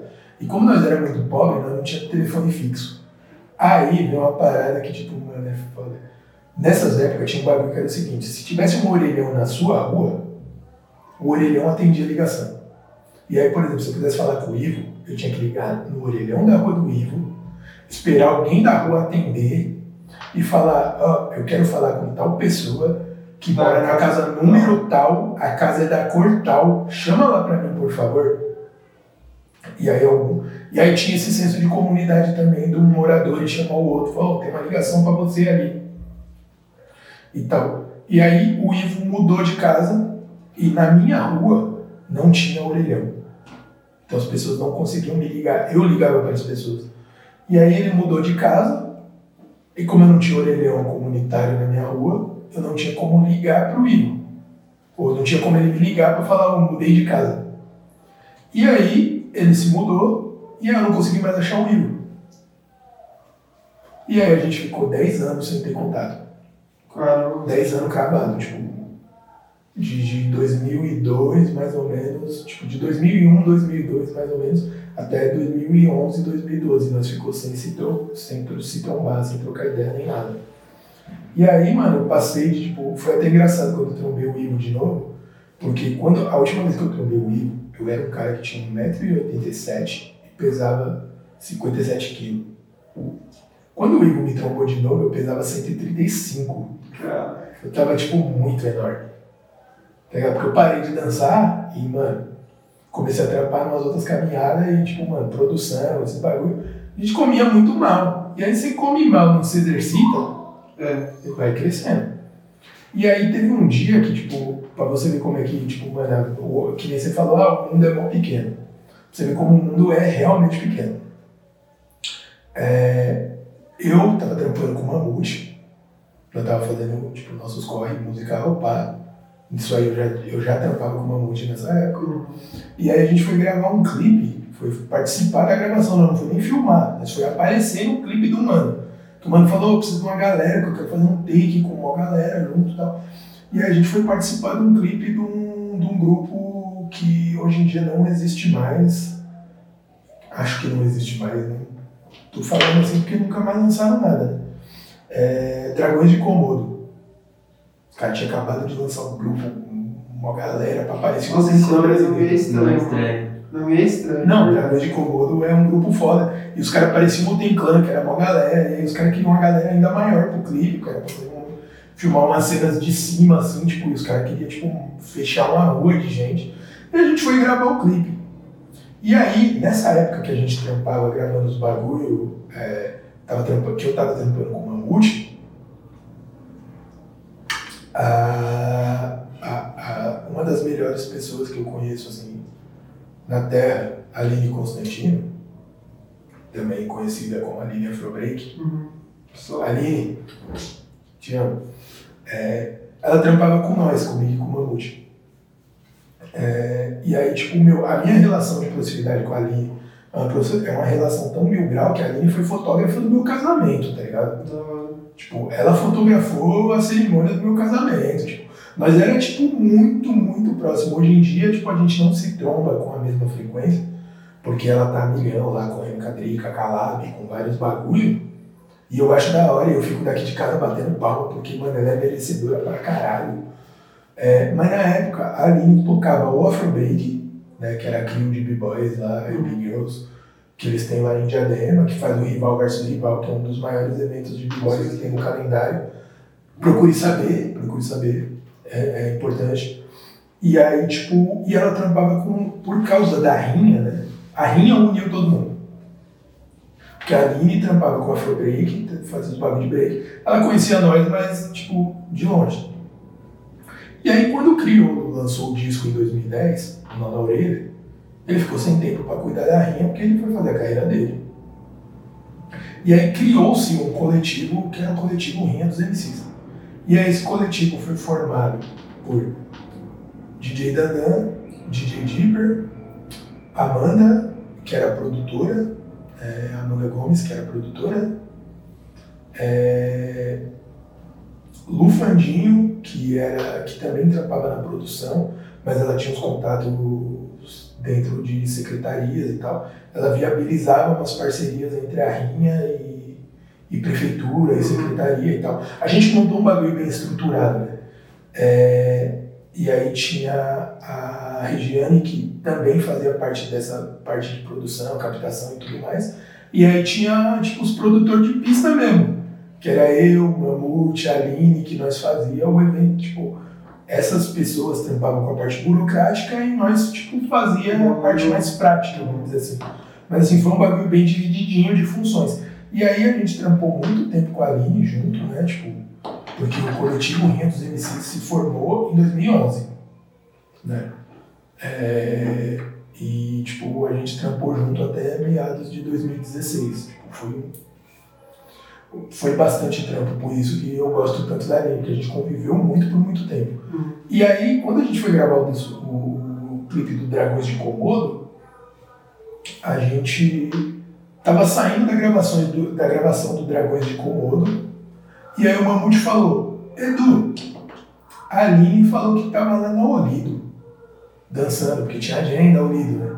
Que eu não, tipo, não é um bagulho que eu, nem, na época eu nem conhecia, porque eu, eu tinha me desligado completamente da dança, eu não sabia o que rolava de calendário de dança. Fiquei 10 anos, tipo, no escuro de dança, sem dançar, sem saber o que tava rolando, focado em outras ideias, tocando, tipo, tocando instrumento, gravando música, fazendo outras fitas. Pode crer. E aí, tipo, o Mamute falou, mano, tá tendo um evento de dança ali na Olido, e a Aline tá lá, vamos passar lá pra dar um salve na Aline? Falei, demorou, né? Tava gravando no Bexiga. Uhum. Pra quem não conhece São Paulo, de repente for ver aqui, o Bexiga é na região central, fica próximo do Anhangabaú. A Olido, ela fica próxima ao metrô São Bento e são regiões muito próximas. A gente desceu da, da Bela Vista ali no centro, né? É, ali perto da Vai ali e tal. É, a gente desceu, eu tava gravando na esquina da. Aí a gente desceu e, e aí a gente desceu e, e foi pra porta do Olido pra trombar a Aline. E na minha concepção, a única pessoa que tinha lá dentro que eu conhecia era a Aline. Ela tá parando na porta com a camiseta na larga. Aí a Aline vem vindo de lá pra cá. E aí, Aline, pá, não sei o que. E dela vai, dela vem. Aí eu tô vendo um vulto vindo lá atrás. Falei, caralho, aquela cara não me é estranha. Era o Ivo, mano. E aí, tipo assim, o Ivo nessa época ele já era o Ivo Alcântara. Chemical Funk, Loki, pá, não sei o que. Pra mim, foda-se. O Ivão, mano, banda quebrada, você é louco. Tá ligado? Aí o Ivo veio andando assim, ele me reconheceu também, mano. E aí, mano, foi, mano, foi a situação mais engraçada do mundo. O zóio fica, fica como? É foda. Foi a situação mais engraçada do mundo, porque o Ivo já era referência pra boa galera. Mas, mano, pra mim o Ivo era um moleque daqui. Que tava no mesmo pior que nós. Eu não sabia nada sobre o que ele tinha feito Pode crer. que tinha acontecido com ele, porra nenhuma. E aí ele veio andando pra mim, e, tipo, eu tava trombando meu amigo de infância, né? E aí? Ah, e aí, mas tá fazendo o que aqui? Tava dançando, né? Ah, nem fodendo que você dança ainda. A Aline não sabia que eu dançava. Porque, tipo, eu me desvinculei tanto da dança que eu não falava sobre, Uhum. Saca? Porque não tinha ninguém pra trocar ideia também, assim, pá. E na época os b-boy não gostavam de lagartixa, então eu ficava meio pai de falar com a Aline que eu dançava lagartixa, assim, porque... O B-boy não gosta, né, mano? E, tipo, a mina é mó parceirona minha, eu vou estragar a relação falando no bagulho. Tá ligado? E aí, tipo, o Ivo veio e aí a gente se abraçou e pá, e aí, da hora, e pá, não sei o quê. Ô, essa daqui é minha noiva, pá, Nath e tal. Oi, Nath, tudo bom? Pá, não sei o quê. Eu não conhecia a Nath, nunca tinha visto a Nath na vida. E aí, meu, mó bololô de gente em volta, eu não entendendo nada. Eu, cara, o que, que esse povo tudo tá aqui? E aí eu trocando uma ideia com o Ive, pai, eu sou quem de Guararó. Aí a Aline me deu uma cutucada assim. Foi a hora que eu percebi que, tipo, tinha alguma coisa diferente acontecendo, né? A Aline me deu uma cutucada. Você conhece o Ivo? Eu olhei pra ela, sim.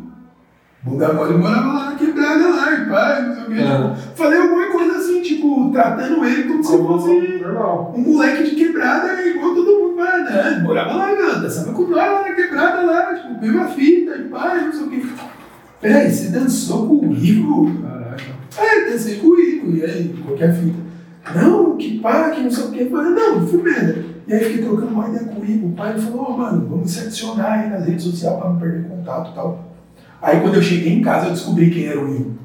Esse Ivo que vocês conhecem. Uhum. Porque pra mim o Ivo era o mano que, meu, nós de madrugada aí, dançando passinho, correndo de tiro nas quermesses. Sabe? Aí, tipo, eu cheguei em casa eu vi e falei, caralho, mano. O maluco tá, tipo, muito mil grau na dança, ele tá foda, ele tá arregaçando. Vários bagulho, pai, não sei o quê. Aí o Ivo virou pra mim e falou, falou, caralho, mano, você tá gordão, o que aconteceu, né? Tava dando ideia que nós tava trocando. Falei, ah, mano, não tô dançando, não tô fazendo nada. Ele falou, não, mano, mas você dançava e você era muito bom dançando. Você tem que voltar. Eu falei, mas voltar como, tio? Tô pesando três pessoas, caralho. Não, mas dá sim, vamos aí, vamos aí, pai, não sei o quê. Ah, demorou então, vamos aí. O que, que você sugere? Aí ele falou, não, porque eu tô fazendo umas oficinas aqui na Olido. É, de Loki, né? Eu falei, que porra é essa? Não, é uma dança, pai. Ele foi me explicando as paradas, porque eu não manjava nada. Que porra é essa? Não, é, tipo, de Loki, que porra é essa? Mas não manjo. Aí não, mano, é umas danças, pá, do funk, de não sei o quê. E fala, bororó. fala que porra é essa agora do Loki e grudou você na parede. Não, então, mas é porque, tipo assim, é, mas aí Não, obrigado. tipo, o cara teve um entendimento de que, tipo, eu era leigo das ideias. Não entendi, entendi. Aí ele me explicou qual é a situação e, né, assim, na, na explicação, isso nós conversando na calçada ele mesmo. Ele, não, tô dançando Loki, tá da hora, vamos dançar, pá, tá, pá. Eu falei, mano, mas que porra é essa aí? Não manjo nada desses bagulho não, mano, tô desatualizado de dança e tal. Aí ele falou, não, vem com nós que, mano, vai dar certo, eu te explico, pá. assim. Aí ele falou, não, tô fazendo uma... Tô fazendo uma, uma, umas oficinas na Olido e tal. E aí eu comecei a colar, e aí, tipo, quem me segue Facebook, para quem tem o adicional lá no Facebook, se for dar uma olhada, vai ver que, tipo, eu repostei essa semana, inclusive, uma foto de uma dessas oficinas. Que a gente fez há, tipo, sei lá quantos anos atrás. É... Tipo, das oficinas da Olina. E aí eu comecei a dançar de novo, né? Comecei a, tipo, estudar a dança. E aí o Ivo me pôs em uma situação desgraçada, tipo... Esse bagulho me fez mal por um tempo, inclusive. É... Que qualquer ideia, né? Eu fui lá e vi toda a caminhada do Ivo, cara. O cara tá dançando na América Latina, pá, vários bagulhos, dando aula, cara. Aí, aí ele me chamou pra oficina. A primeira oficina que eu colo é gordão, mano. Pesado, conseguiu nem levantar as pernas direito, tipo, tirar o pé do chão, doía o joelho. Tava ruim, né? Aí o Ivo, não, porque esse aqui é meu amigo de infância, pá, o Duque dança igual eu. Aí eu, mano, ele fudeu com a minha vida. Eu não dançava igual ele, tava 10 anos parado, tava aposentado, tá ligado? E assim, não foi um bagulho que ele fez por mal. Eu entendo que, tipo assim, ele quis dizer para as pessoas que o mesmo potencial para dança que ele tinha, eu também tinha, apesar de não ter os movimentos, a, me- a memória muscular e tudo mais. É, só que, mano, eu era um cara, na época, eu era um cara de 130 quilos, eu tava bem inseguro quanto a várias fitas. E aí ele jogou essa ideia, eu fiquei meio em choque um tempo, tá ligado? Eu fiquei meio tipo. Putz. Hoje em dia, foda-se, eu sei no que eu sou bom, eu sei no que eu danço pra me divertir. É, demorou, foi, foi um processo, né? Porque, tipo assim, eu sei que, tipo assim, hoje, hoje em dia, se você falar pra mim, ah, você dança bem? Tipo, no meu bagulho, pouca gente troca comigo, tá ligado? Eu sou um puta dançarino de lagartixa porque eu fiz a vida inteira. Isso faz parte do meu DNA e poucas ideias. Lock, pop, outros bagulho, eu danço pra me divertir, eu não tenho um compromisso de ser bom. Uhum. Mas na época eu achava que porque o Ivo tinha falado que eu era tão bom quanto, eu tinha que entregar. Tá E aí eu fiquei meio, eu fiquei meio em choque por uns tempos, mas aí depois, tipo.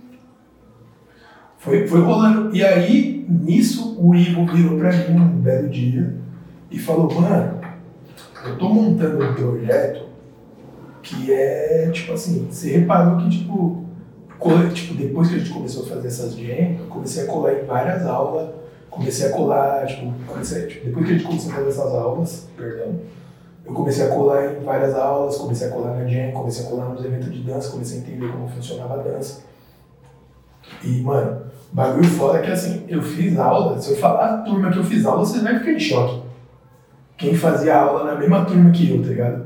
Quem que tava aprendendo a dançar na mesma turma que eu? Solta. Diego Groove, Darlita Albino, é, a Sassá, da Gurias, Salve a todos e todas. todas. Dani, da Gurias, Vitor, Vitor Leite. Vitor Locke, você É, fala? Vitor Locke. Ah, tá, beleza. Tá ligado aquele bagulho que ele faz assim, mexendo a mão? Ah. Ele não dá os créditos, mas aquele bagulho é meu. Ô, louco, no bigode.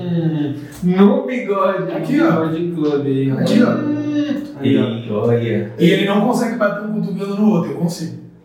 Aí, ó, na edição de hoje, a revelação foi essa. Não, várias, né? Você não. Não, mas aí, não, mas aí, calma aí. Deixa eu, não, calma. Deixa eu explicar.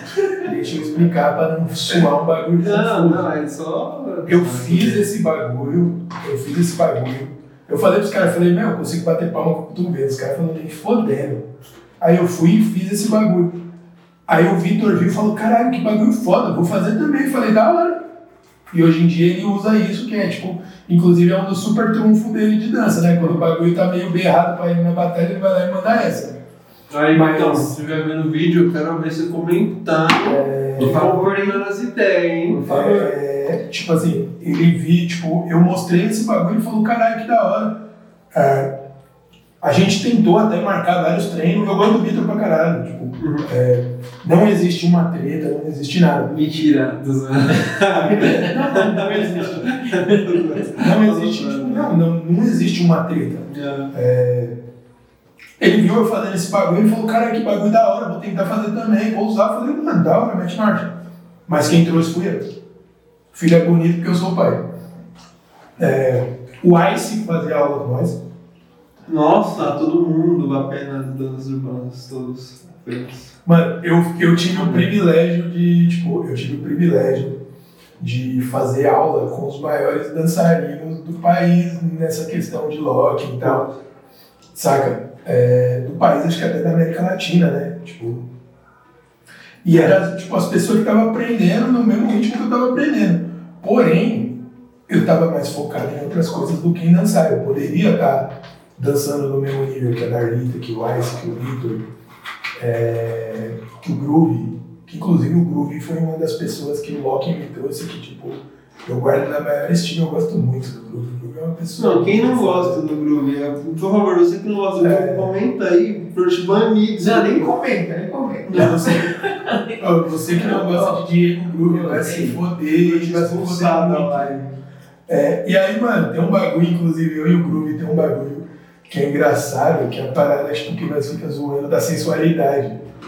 Porque nessa época que eu tava fazendo oficina, eu e o Mamute tava gravando um clipe de uma música que chama Celular de Última Geração, que foi do disco do Mamute.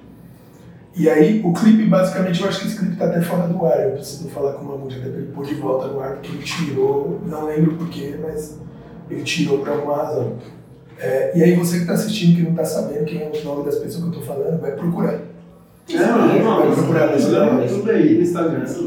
É, e aí, o Mamute tinha criado, tinha, tinha lançado uma música que chama Celular de Última Geração, que a música basicamente falava de um cara chato que ficava roubando a brisa das pessoas. E na época, 2012, celular era uma novidade. Uhum. E tinha um bagulho que o pessoal andava com o celular pendurado no pescoço, tocando música no busão, inclusive, que era um bagulho meio, meio que incomodava a população no geral. E, e aí a gente criou o personagem em cima disso. Vai ser um cara que rouba a brisa. Só que aí ao invés do cara andar com o celular, o personagem que eu fiz, ele andava com um tablet, porque nessa época, quanto maior o celular, mais foda tipo, a pessoa era, porque tinha dinheiro pra comprar um celular grandão. E aí eu pendurei um tablet no pescoço pra falar que era meu celular grandão, porque eu era muito foda o personagem, né? E aí, meu, era um personagem, tipo, muito esquisitão e pá. E, e, e, tipo, o personagem tinha uma vozinha que era mais ou menos. E aí, Mamute, beleza, mano? Hora? Então, mano, bagulho é o seguinte, eu colar na rio com você aí, pá. É, existe a possibilidade, mano? Falava arrastado, porque aí tem uma referência. Tinha um programa de rádio na época, na 89, que chamava Os Mano. Provavelmente nenhum de vocês conhece. Que era um programa humorístico que era, tipo, uns caras que fazia, tipo, criavam vários personagens e aí contavam umas histórias de favela, né? E aí os mano era três moleques de favela e aí tinha o pai do mano, a mãe do mano. E o personagem principal do, desse Os Mano, você acha no YouTube esse projeto. O personagem principal desse Os Mano era o Piolho. E o Piolho, ele era um molequinho de quebrada. E essa voz que eu faço é imitando a voz do Piolho. Sabe? A minha referência pra voz do personagem era o Piolho. Porque o Piolho ele era um personagem que ele queria ser, tipo, fodão, mas ele era todo enrolado, ele era atrapalhado. Pá. E aí, tipo, era o, era o trio. Era o Piolho, Cabeção, Nego Joia. Preto Joia. Era o Preto Joia, aquele, o, o Cabeção. O Cabeção era aquele maluco que ficava só observando e fazia um comentário aqui e colar. O Preto Joia era aquele mano de quebrada que, tipo, o pessoal chamava antigamente de Nego Doce, que era o cara que queria andar estiloso, pegar umas miras, base.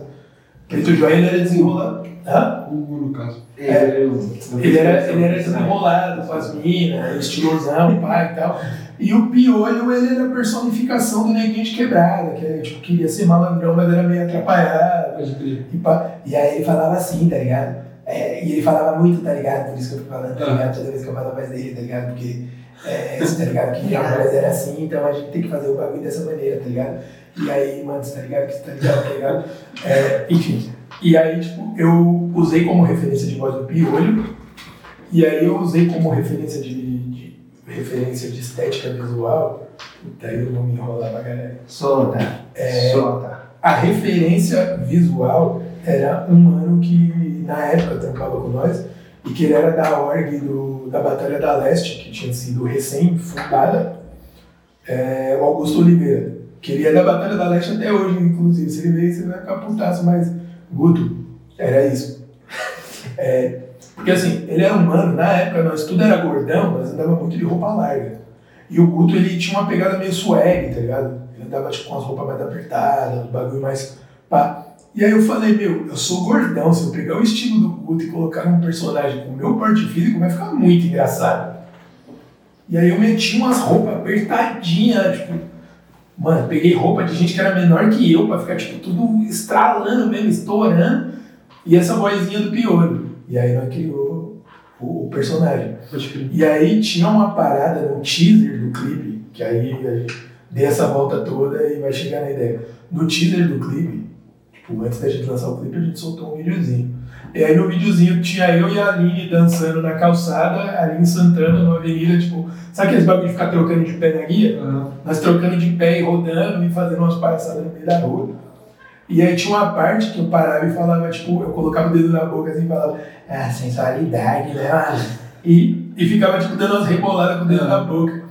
O Groove viu esse bagulho. O Groove viu esse bagulho, ele ficou em choque. Aí toda vez que ele me trombava na rua, ele. Aí teve um dia que foi ter uma apresentação do Chemical Funk no Sesc Pinheiros, bagulho lotado. Tinha um solo do Groove, o Groove veio andando na minha reta, tipo, ele veio andando na minha reta, assim, todo serião, né? Ele veio andando todo serião. Aí ele parou na minha frente, ele apontou, tipo, ah, foi até bom voltar que eu lembrei. Ele apontou, tipo, ele veio andando.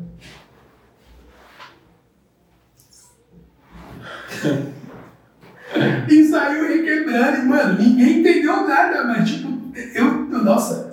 A Erika tava sentada do meu lado assistindo a apresentação, eu deitei no colo dela e eu não conseguia assistir o resto da apresentação, porque eu tava chorando de rir com o Bruno. E aí toda vez que nós se nós dizemos, mano, e a sensualidade? Pá, virou tipo meio que um bagulho nosso, tá ligado? Por causa desse barato. E, e- e teve uma época que a Darlita só me chamava de Dolinho, pode perguntar isso pra ela, aí vocês que dançam com ela, perguntam pra ela da época que ela me chamava de Dolinho. Porque nesse mesmo teaser, tinha uma parte, tinha uma cena que, tipo, o Mamute e o Yuri tava tentando dar um perdido em mim, tava tentando dar um perdido em mim no clipe. E, e aí eu chegava correndo, encostava na janela e, tipo, começava a trocar umas ideias. E aí no teaser, tipo, ah, vamos testar a câmera aí pra ver como é que é. Aí teve uma hora que eu colei, tipo, que foi o bagulho, os caras falaram, não, isso aqui tem que estar no teaser, que ficou muito engraçado. Os caras tudo serião aqui no carro. Do nada eu pulei na janela. Oi, amiguinha, sandalinho, vamos cantar? Nossa. E aí todo mundo começou a rachar o bico. A Darlita me trombou na rua, e aí, Dolinho, e pai. Durante muito tempo ela ficava me chamando só de Dolinho por causa desse bagulho. É, e, e, tipo, só que aí como eu tava focado nessas fitas mais de produção, rap, pai e tal, eu acabei não desenvolvendo a minha, tanto a minha dança no rock, no pop e, e- e nas outras vertentes, quanto o pessoal que tava focado só na dança. Porque, tipo assim, a dança era um bagulho que me dava prazer, mas no meu caso especificamente não era um bagulho que me garantia renda, né? Então eu tava mais focado no que me garantia renda, porque é de quebradas, tá ligado? É, e aí, tipo assim, é, até hoje, é, tem um bagulho que, tipo, tipo tem, tem uma parada que, tipo, é, hoje em dia nem tanto mais, mas assim, tem uma galera que, tipo, fica meio. Qual que é esse maluco? Porque, tipo, eu colo com grandes nomes da dança e de repente eu não apresento tanto quanto essas pessoas. Mas isso porque a gente tá falando de log, pode bagulho. Se for do lagartixa, eu quero ver pegar, vem, vem culpar ele. Aí, rapaziada. Aprendam. Aprendam. Que foi um bagulho que nós trocou ideia lá na esquina da Maria Malha, lembra? Pode crer, pode Que eu falei pra você, falei, mano, não sou o melhor dançarino de lock, não sou o melhor dançarino de pop, não sou o melhor dançarino de wack, de house, gosto de tudo. Gosto de dançar no geral. E, mas assim, eu entendi que, tipo, eu não vou ter como me dedicar para ser tão bom nisso quanto eu gostaria de ser. Tipo, não vou ter como me dedicar. Infelizmente, a realidade é essa. Meus trampos tá voltado para outras coisas, eu não vou conseguir tirar, tipo, 8 horas, 4 horas por dia para estar tá focado nisso, para desenvolver. Potencial para desenvolver, eu acredito que eu tenho. Saca? Que foi o bagulho que o Ivo falou lá atrás, tipo, não, o cara é a mesma fita que eu. Porque eu e o Ivo saiu do mesmo lugar, saiu da mesma dança. E o Ivo chegou e a gente era competidor direto quando a gente tava dançando. Então, assim, se o Ivo chegou, se eu dedicar ao mesmo tempo que o Ivo, eu chego. O problema é que eu não vou ter tempo pra dedicar tanto, tá ligado? E aí, mano, em um dado momento eu aceitei isso e fiquei suave. Só que, mano, lagartixa não vem não que o pai é brabo. E poucas ideias, sabe? Porque, mano, que é isso. Isso eu sou bom desde sempre e eu continuo treinando, tipo, regularmente para continuar mantendo o meu nível. E não é porque eu quero ser melhor que ninguém, não. Eu quero ser melhor do que eu era. Tipo, é, quando eu comecei a dançar eu tinha 13, hoje eu tenho 38. E eu quero trocar de igual da forma que eu trocava quando eu tinha 13, agora tendo 38. E não é por causa dos outros, porque eu quero ser melhor que alguém. Porque eu quero ser melhor do que eu já fui. Sabe? Hoje em dia eu misturo lock com, com lagartixa. Coisa que, tipo, pouca gente faz. Tem um outro, um outro bagulho que eu faço, tipo, mistura, pega uns bagulho eu vou inserindo, tá ligado? E eu só consigo fazer essa inserção dessa maneira porque, porque eu dancei o bagulho a minha vida inteira. Nisso eu sou realmente bom, sabe? E por mais que, tipo, a gente possa ensinar os passos e tudo mais, como vocês vêm de uma outra escola, você não vai conseguir fazer tempo de dois e meio. E aí eu só vou ter essa vantagem em cima de vocês, desculpa. Eu sou horrível contando é. no lagartixa. Eu conto oito. E não é assim que contar. eu, eu vou no certinho. No... Então, o barato é que para vocês dançar lagartixa bem real, vocês vão ter que. Esquece o tempo. Disso. Vocês vão ter que abrir mão disso. E aí é onde eu entendo que o Ivo é um dos maiores dançarinos fundamental da história. Porque o Ivo aprendeu a ser muito bom contando oitavas. E antes dele ser muito bom contando oitavas, ele era muito bom sem contagem. E hoje ele consegue misturar a contagem de oitavas com a não contagem e fazer um bagulho que, tipo, mano. Foda. Muito pouca gente vai, tipo, ter acesso ao mesmo nível de de desenvolvimento como dançarino, porque, tipo assim, que vocês tudo sabem dançar contando. Se tirar a contagem de vocês, a dança já cai pela metade. Sabe? Esse é o bagulho. Então, assim, tipo, pra vocês que dançam lagartixa e dançam outras vertentes, pra dançar lagartixa não tem muita ideia, não. Vocês vão ter que desaprender a contar.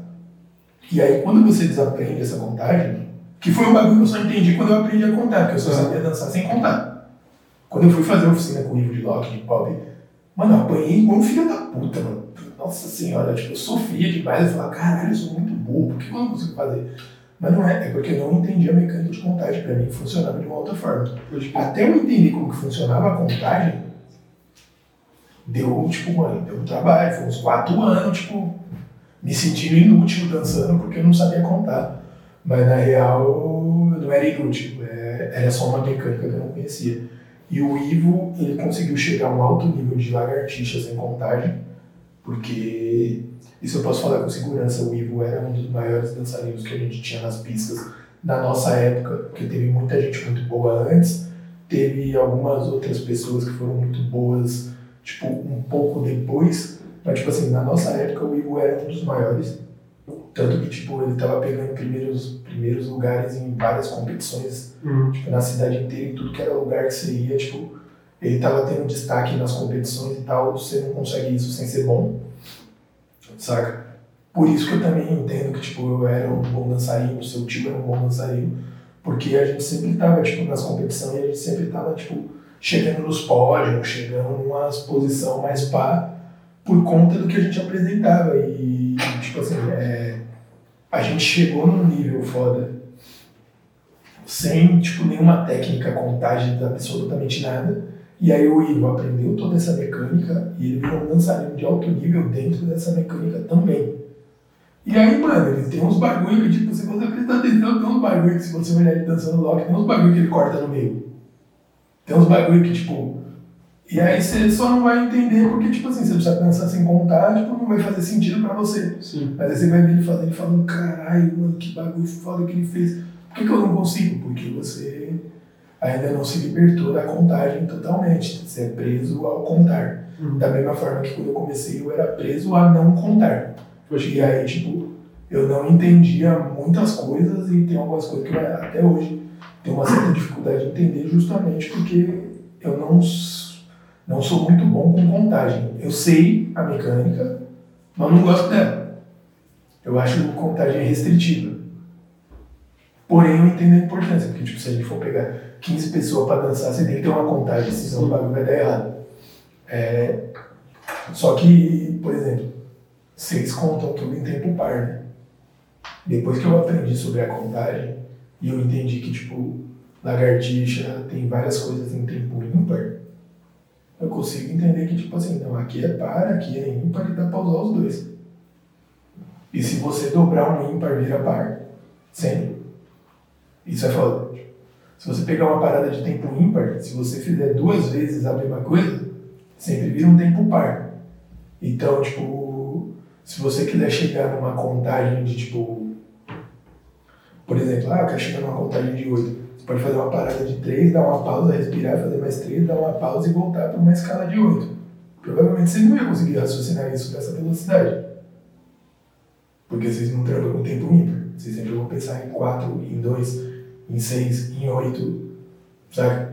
É, na, na real é a contagem de 8, né? Tem os is também. Mas... Então, é, mas a gente não tem is, não tem, tipo. Uhum. A gente parte de um lugar que não tem nada, tá ligado? Não tinha contagem, mano. Não tinha. A parada é que eu sabia que, tipo assim, a contagem que a gente tinha era, tipo assim, a gente tem três sapateados, uma gracinha. Três sapateados, uma gracinha. O que cabe uma gracinha? Que você colocar dentro daquele tempo. Era um tempo de. Hoje eu sei que é um tempo de dois. Né? A gracinha é um tempo de dois. O que cabe num tempo de dois? Sabe? Crer. E o que eu consegui colocar em dois tempos é nós. E tá válido. Tipo, não tem um, um errado. Uhum. Sabe? Qualquer coisa que eu conseguir colocar em dois, inclusive fazer tipo um meio para. É dois? Se eu fizer um movimento de um tempo, fizer um movimento que dê meio tempo e parar, é dois. Sabe? E aí, pra quem consegue, tipo, um, dois, dois. Só que aí, tipo, você tem que dialogar. E aí tem um bagulho no lagartixa que eu, tipo, eu acho que o bagulho mais bizarro, que assim, a gente tem um tempo de dois na gracinha.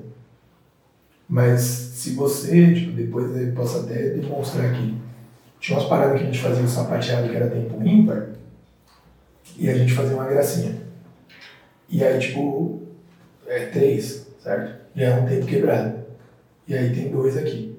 Aí eu fazia três sapateados, aí eu começava uma gracinha, aqui no dois, só que a gracinha não terminava do dois. Ela comia um teco do primeiro sapateado e voltava no meio do segundo. Que aí é uma parada que contagem não abrange, tá ligado? É tipo. É feeling, mano. Se você não estiver sentindo o que tá rolando no bagulho, que foi aquele bagulho que nós trocou ideia lá na, esquina da avenida. Se você não sentir o que tá acontecendo, da lagartixa é mais sensitivo do que contado. Tá ligado? É por isso que eu acho ele um, um dançarino tão foda e tão completo, porque, tipo, ele sabe sentir a vibe do bang e ele sabe contar o tempo do bang. E ele é bom em anos, tá ligado? Porque não é só saber, eu sei contar e eu sei, e eu não sou tão bom dançando contando, Pode crer. tá ligado? O Ivo ele consegue ter maestria dançando na contagem e dançando fora dela. Isso é sensacional. Por isso que eu vou morrer fã desse moleque do caralho. Apenas. É isso, mano. Você quer perguntar alguma coisa, falar alguma coisa? Mano, eu já cheguei aqui, ó, já tive, assisti uma aula monstruosa pergunta, aqui, pergunta, mano. pergunta Já tamo aí pra falar. limpar, mano. Tô tranquilo mesmo, de verdade. Eu acho que pra, pra mim tá suave também, mano. Eu acho que eu também já, tipo, muita coisa interessante. Tanto na questão de DJ, né, que ele comentou, que foi, acho que o, o arco principal que a gente quis trazer, né, pensando no projeto, sim. mas acho que a bagagem cultural, experiência de vida, tá ligado? Isso tudo eu achei bem, bem, bem foda mesmo. Trouxe várias coisas, tipo, a gente abordou essa questão do DJ, fora as outras revelações, assim, tipo, ah, não sei o Sim, que, sim. pai. Você é louco. Total. Só aqui, só aqui que vocês vão ver. Só Du, aqui. se você quiser deixar um salve pra alguém, uma indicação, arrobas, redes sociais, fica à vontade. Mano, é. Bom, deixar um salve, tem que deixar salve pra muita gente. Primeiro, eu queria deixar um salve para todas as pessoas que contribuem para que eu possa fazer o meu trabalho da forma que eu faço atualmente, é, com o nível que eu faço. E aí, mano, Mamute, Ivo, Nath, Beguins, que são as pessoas com quem eu trabalho no Identidade. É, aí, o Mamute, eu vou falar o nome dele várias vezes, porque a gente trabalhou tem coisa Ah. parada. É, Mamute, Deia, Daniel e Missionário, que, Tati e Nikitin, que são as pessoas que trabalham junto com a gente no circuito paulista de batalha de freestyle, de batalha de MCs. É, deixar um salve, agora a lista é grande. Ah. Deixar um salve aqui para Lucão, Colosso, Bob, Coelho, GZ, Wesley Lobo, Selaut, Grise, Andrade, Jafari, Mikezinho, que são as pessoas com quem eu tô trampando na aldeia. Provavelmente eu esqueci o nome de alguém, já vai me perdoando. né? Ah, é isso. E, e, e é nóis. É, queria deixar, acho que o salve mais, tipo, o, o principal que eu tenho que deixar aqui, por incrível que pareça, parece que, tipo, ah, pessoal da rua, o pessoal, tipo, o principal, assim, as pessoas que principalmente eu tenho que, que agradecer e que provavelmente eu vou agradecer pro resto da minha vida. Ah, eu esqueci de falar da Nath, a Nath tá por nome, identidade, Nath, me perdoa, não me bate. É, não, a Nath não é agressiva assim, é só drama, viu? É, é, meu, principal, assim, o salve principal que eu tenho que deixar são para duas mulheres que são, tipo, acho que as pessoas mais importantes da minha vida. É, que são a dona Júlia e a Érica, é, respectivamente minha mãe e minha esposa. Porque eu não teria chegado na metade de onde eu cheguei se não fosse pelo apoio, a compreensão, o, o suporte, muitas vezes até financeiro mesmo, de tipo, esse mês eu não fiz um dinheiro Da hora. e alguém cobrir as minhas contas para eu poder continuar fazendo o que eu acredito que é o certo a se fazer, saca? Para eu continuar trabalhando com as coisas que eu acredito que são verdadeiras de se trabalhar na vida. Então, assim, é, se hoje eu estou aqui fazendo esse podcast, trocando essa ideia, indiscutivelmente é por causa dessas duas pessoas. Por causa da minha coroa, que me deu uma força em, tipo, todos os aspectos possíveis e, meu, puta, Érica, não tem nem o que falar, não conviver comigo é uma bosta. tipo, no dia a dia, assim, tipo, é difícil, mano. Porque eu sou, mano, eu sou temperamental, eu sou meio cabeça dura, eu sou muito difícil de se lidar. E, meu, a Érica tem uma paciência, um cuidado e que é foda, tá ligado? É difícil até de colocar em palavras, assim, o tamanho da importância que ela tem no meu corre, simplesmente por ser ela a pessoa que tá do meu lado. Crer. Saca? Então, assim, eu acho que o salve principal é para essas duas pessoas, que são as pessoas mais importantes da minha vida, sem sombra de dúvida. Independente de qualquer. Tá ligado? Tenho vários amigos foda, tenho vários amigos que me ajudam muito na rua, mas, mano, até quando esses amigos não estavam presentes pra mim, tipo, me ajudar de alguma maneira, quem tava lá eram só essas duas pessoas. Então, o salve principal é pra elas, amo vocês. Muito, de verdade. Dei pra vida pra vocês. Como é o nome da sua mãe, mano? Minha mãe chama Júlia. Salve, Dona Júlia. Salve, dona Júlia. É nóis. Salve, é. Ou como eu costumo chamar ela, é Juju, é nóis. É isso, rapaziada. Obrigado por terem assistido, por terem acompanhado. Tamo junto sempre. Compartilha muito. Curte, manda pros amigos, pras amigas, pra todo mundo, entendeu? E como eu sempre falo, né, mano, ajuda pra gente poder trazer mais pessoas aqui, pra trazer mais conteúdo pra vocês, entendeu? Porque é muito importante. Cada like, cada visualização é tipo uma mina de ouro pra nós, entendeu? É isso.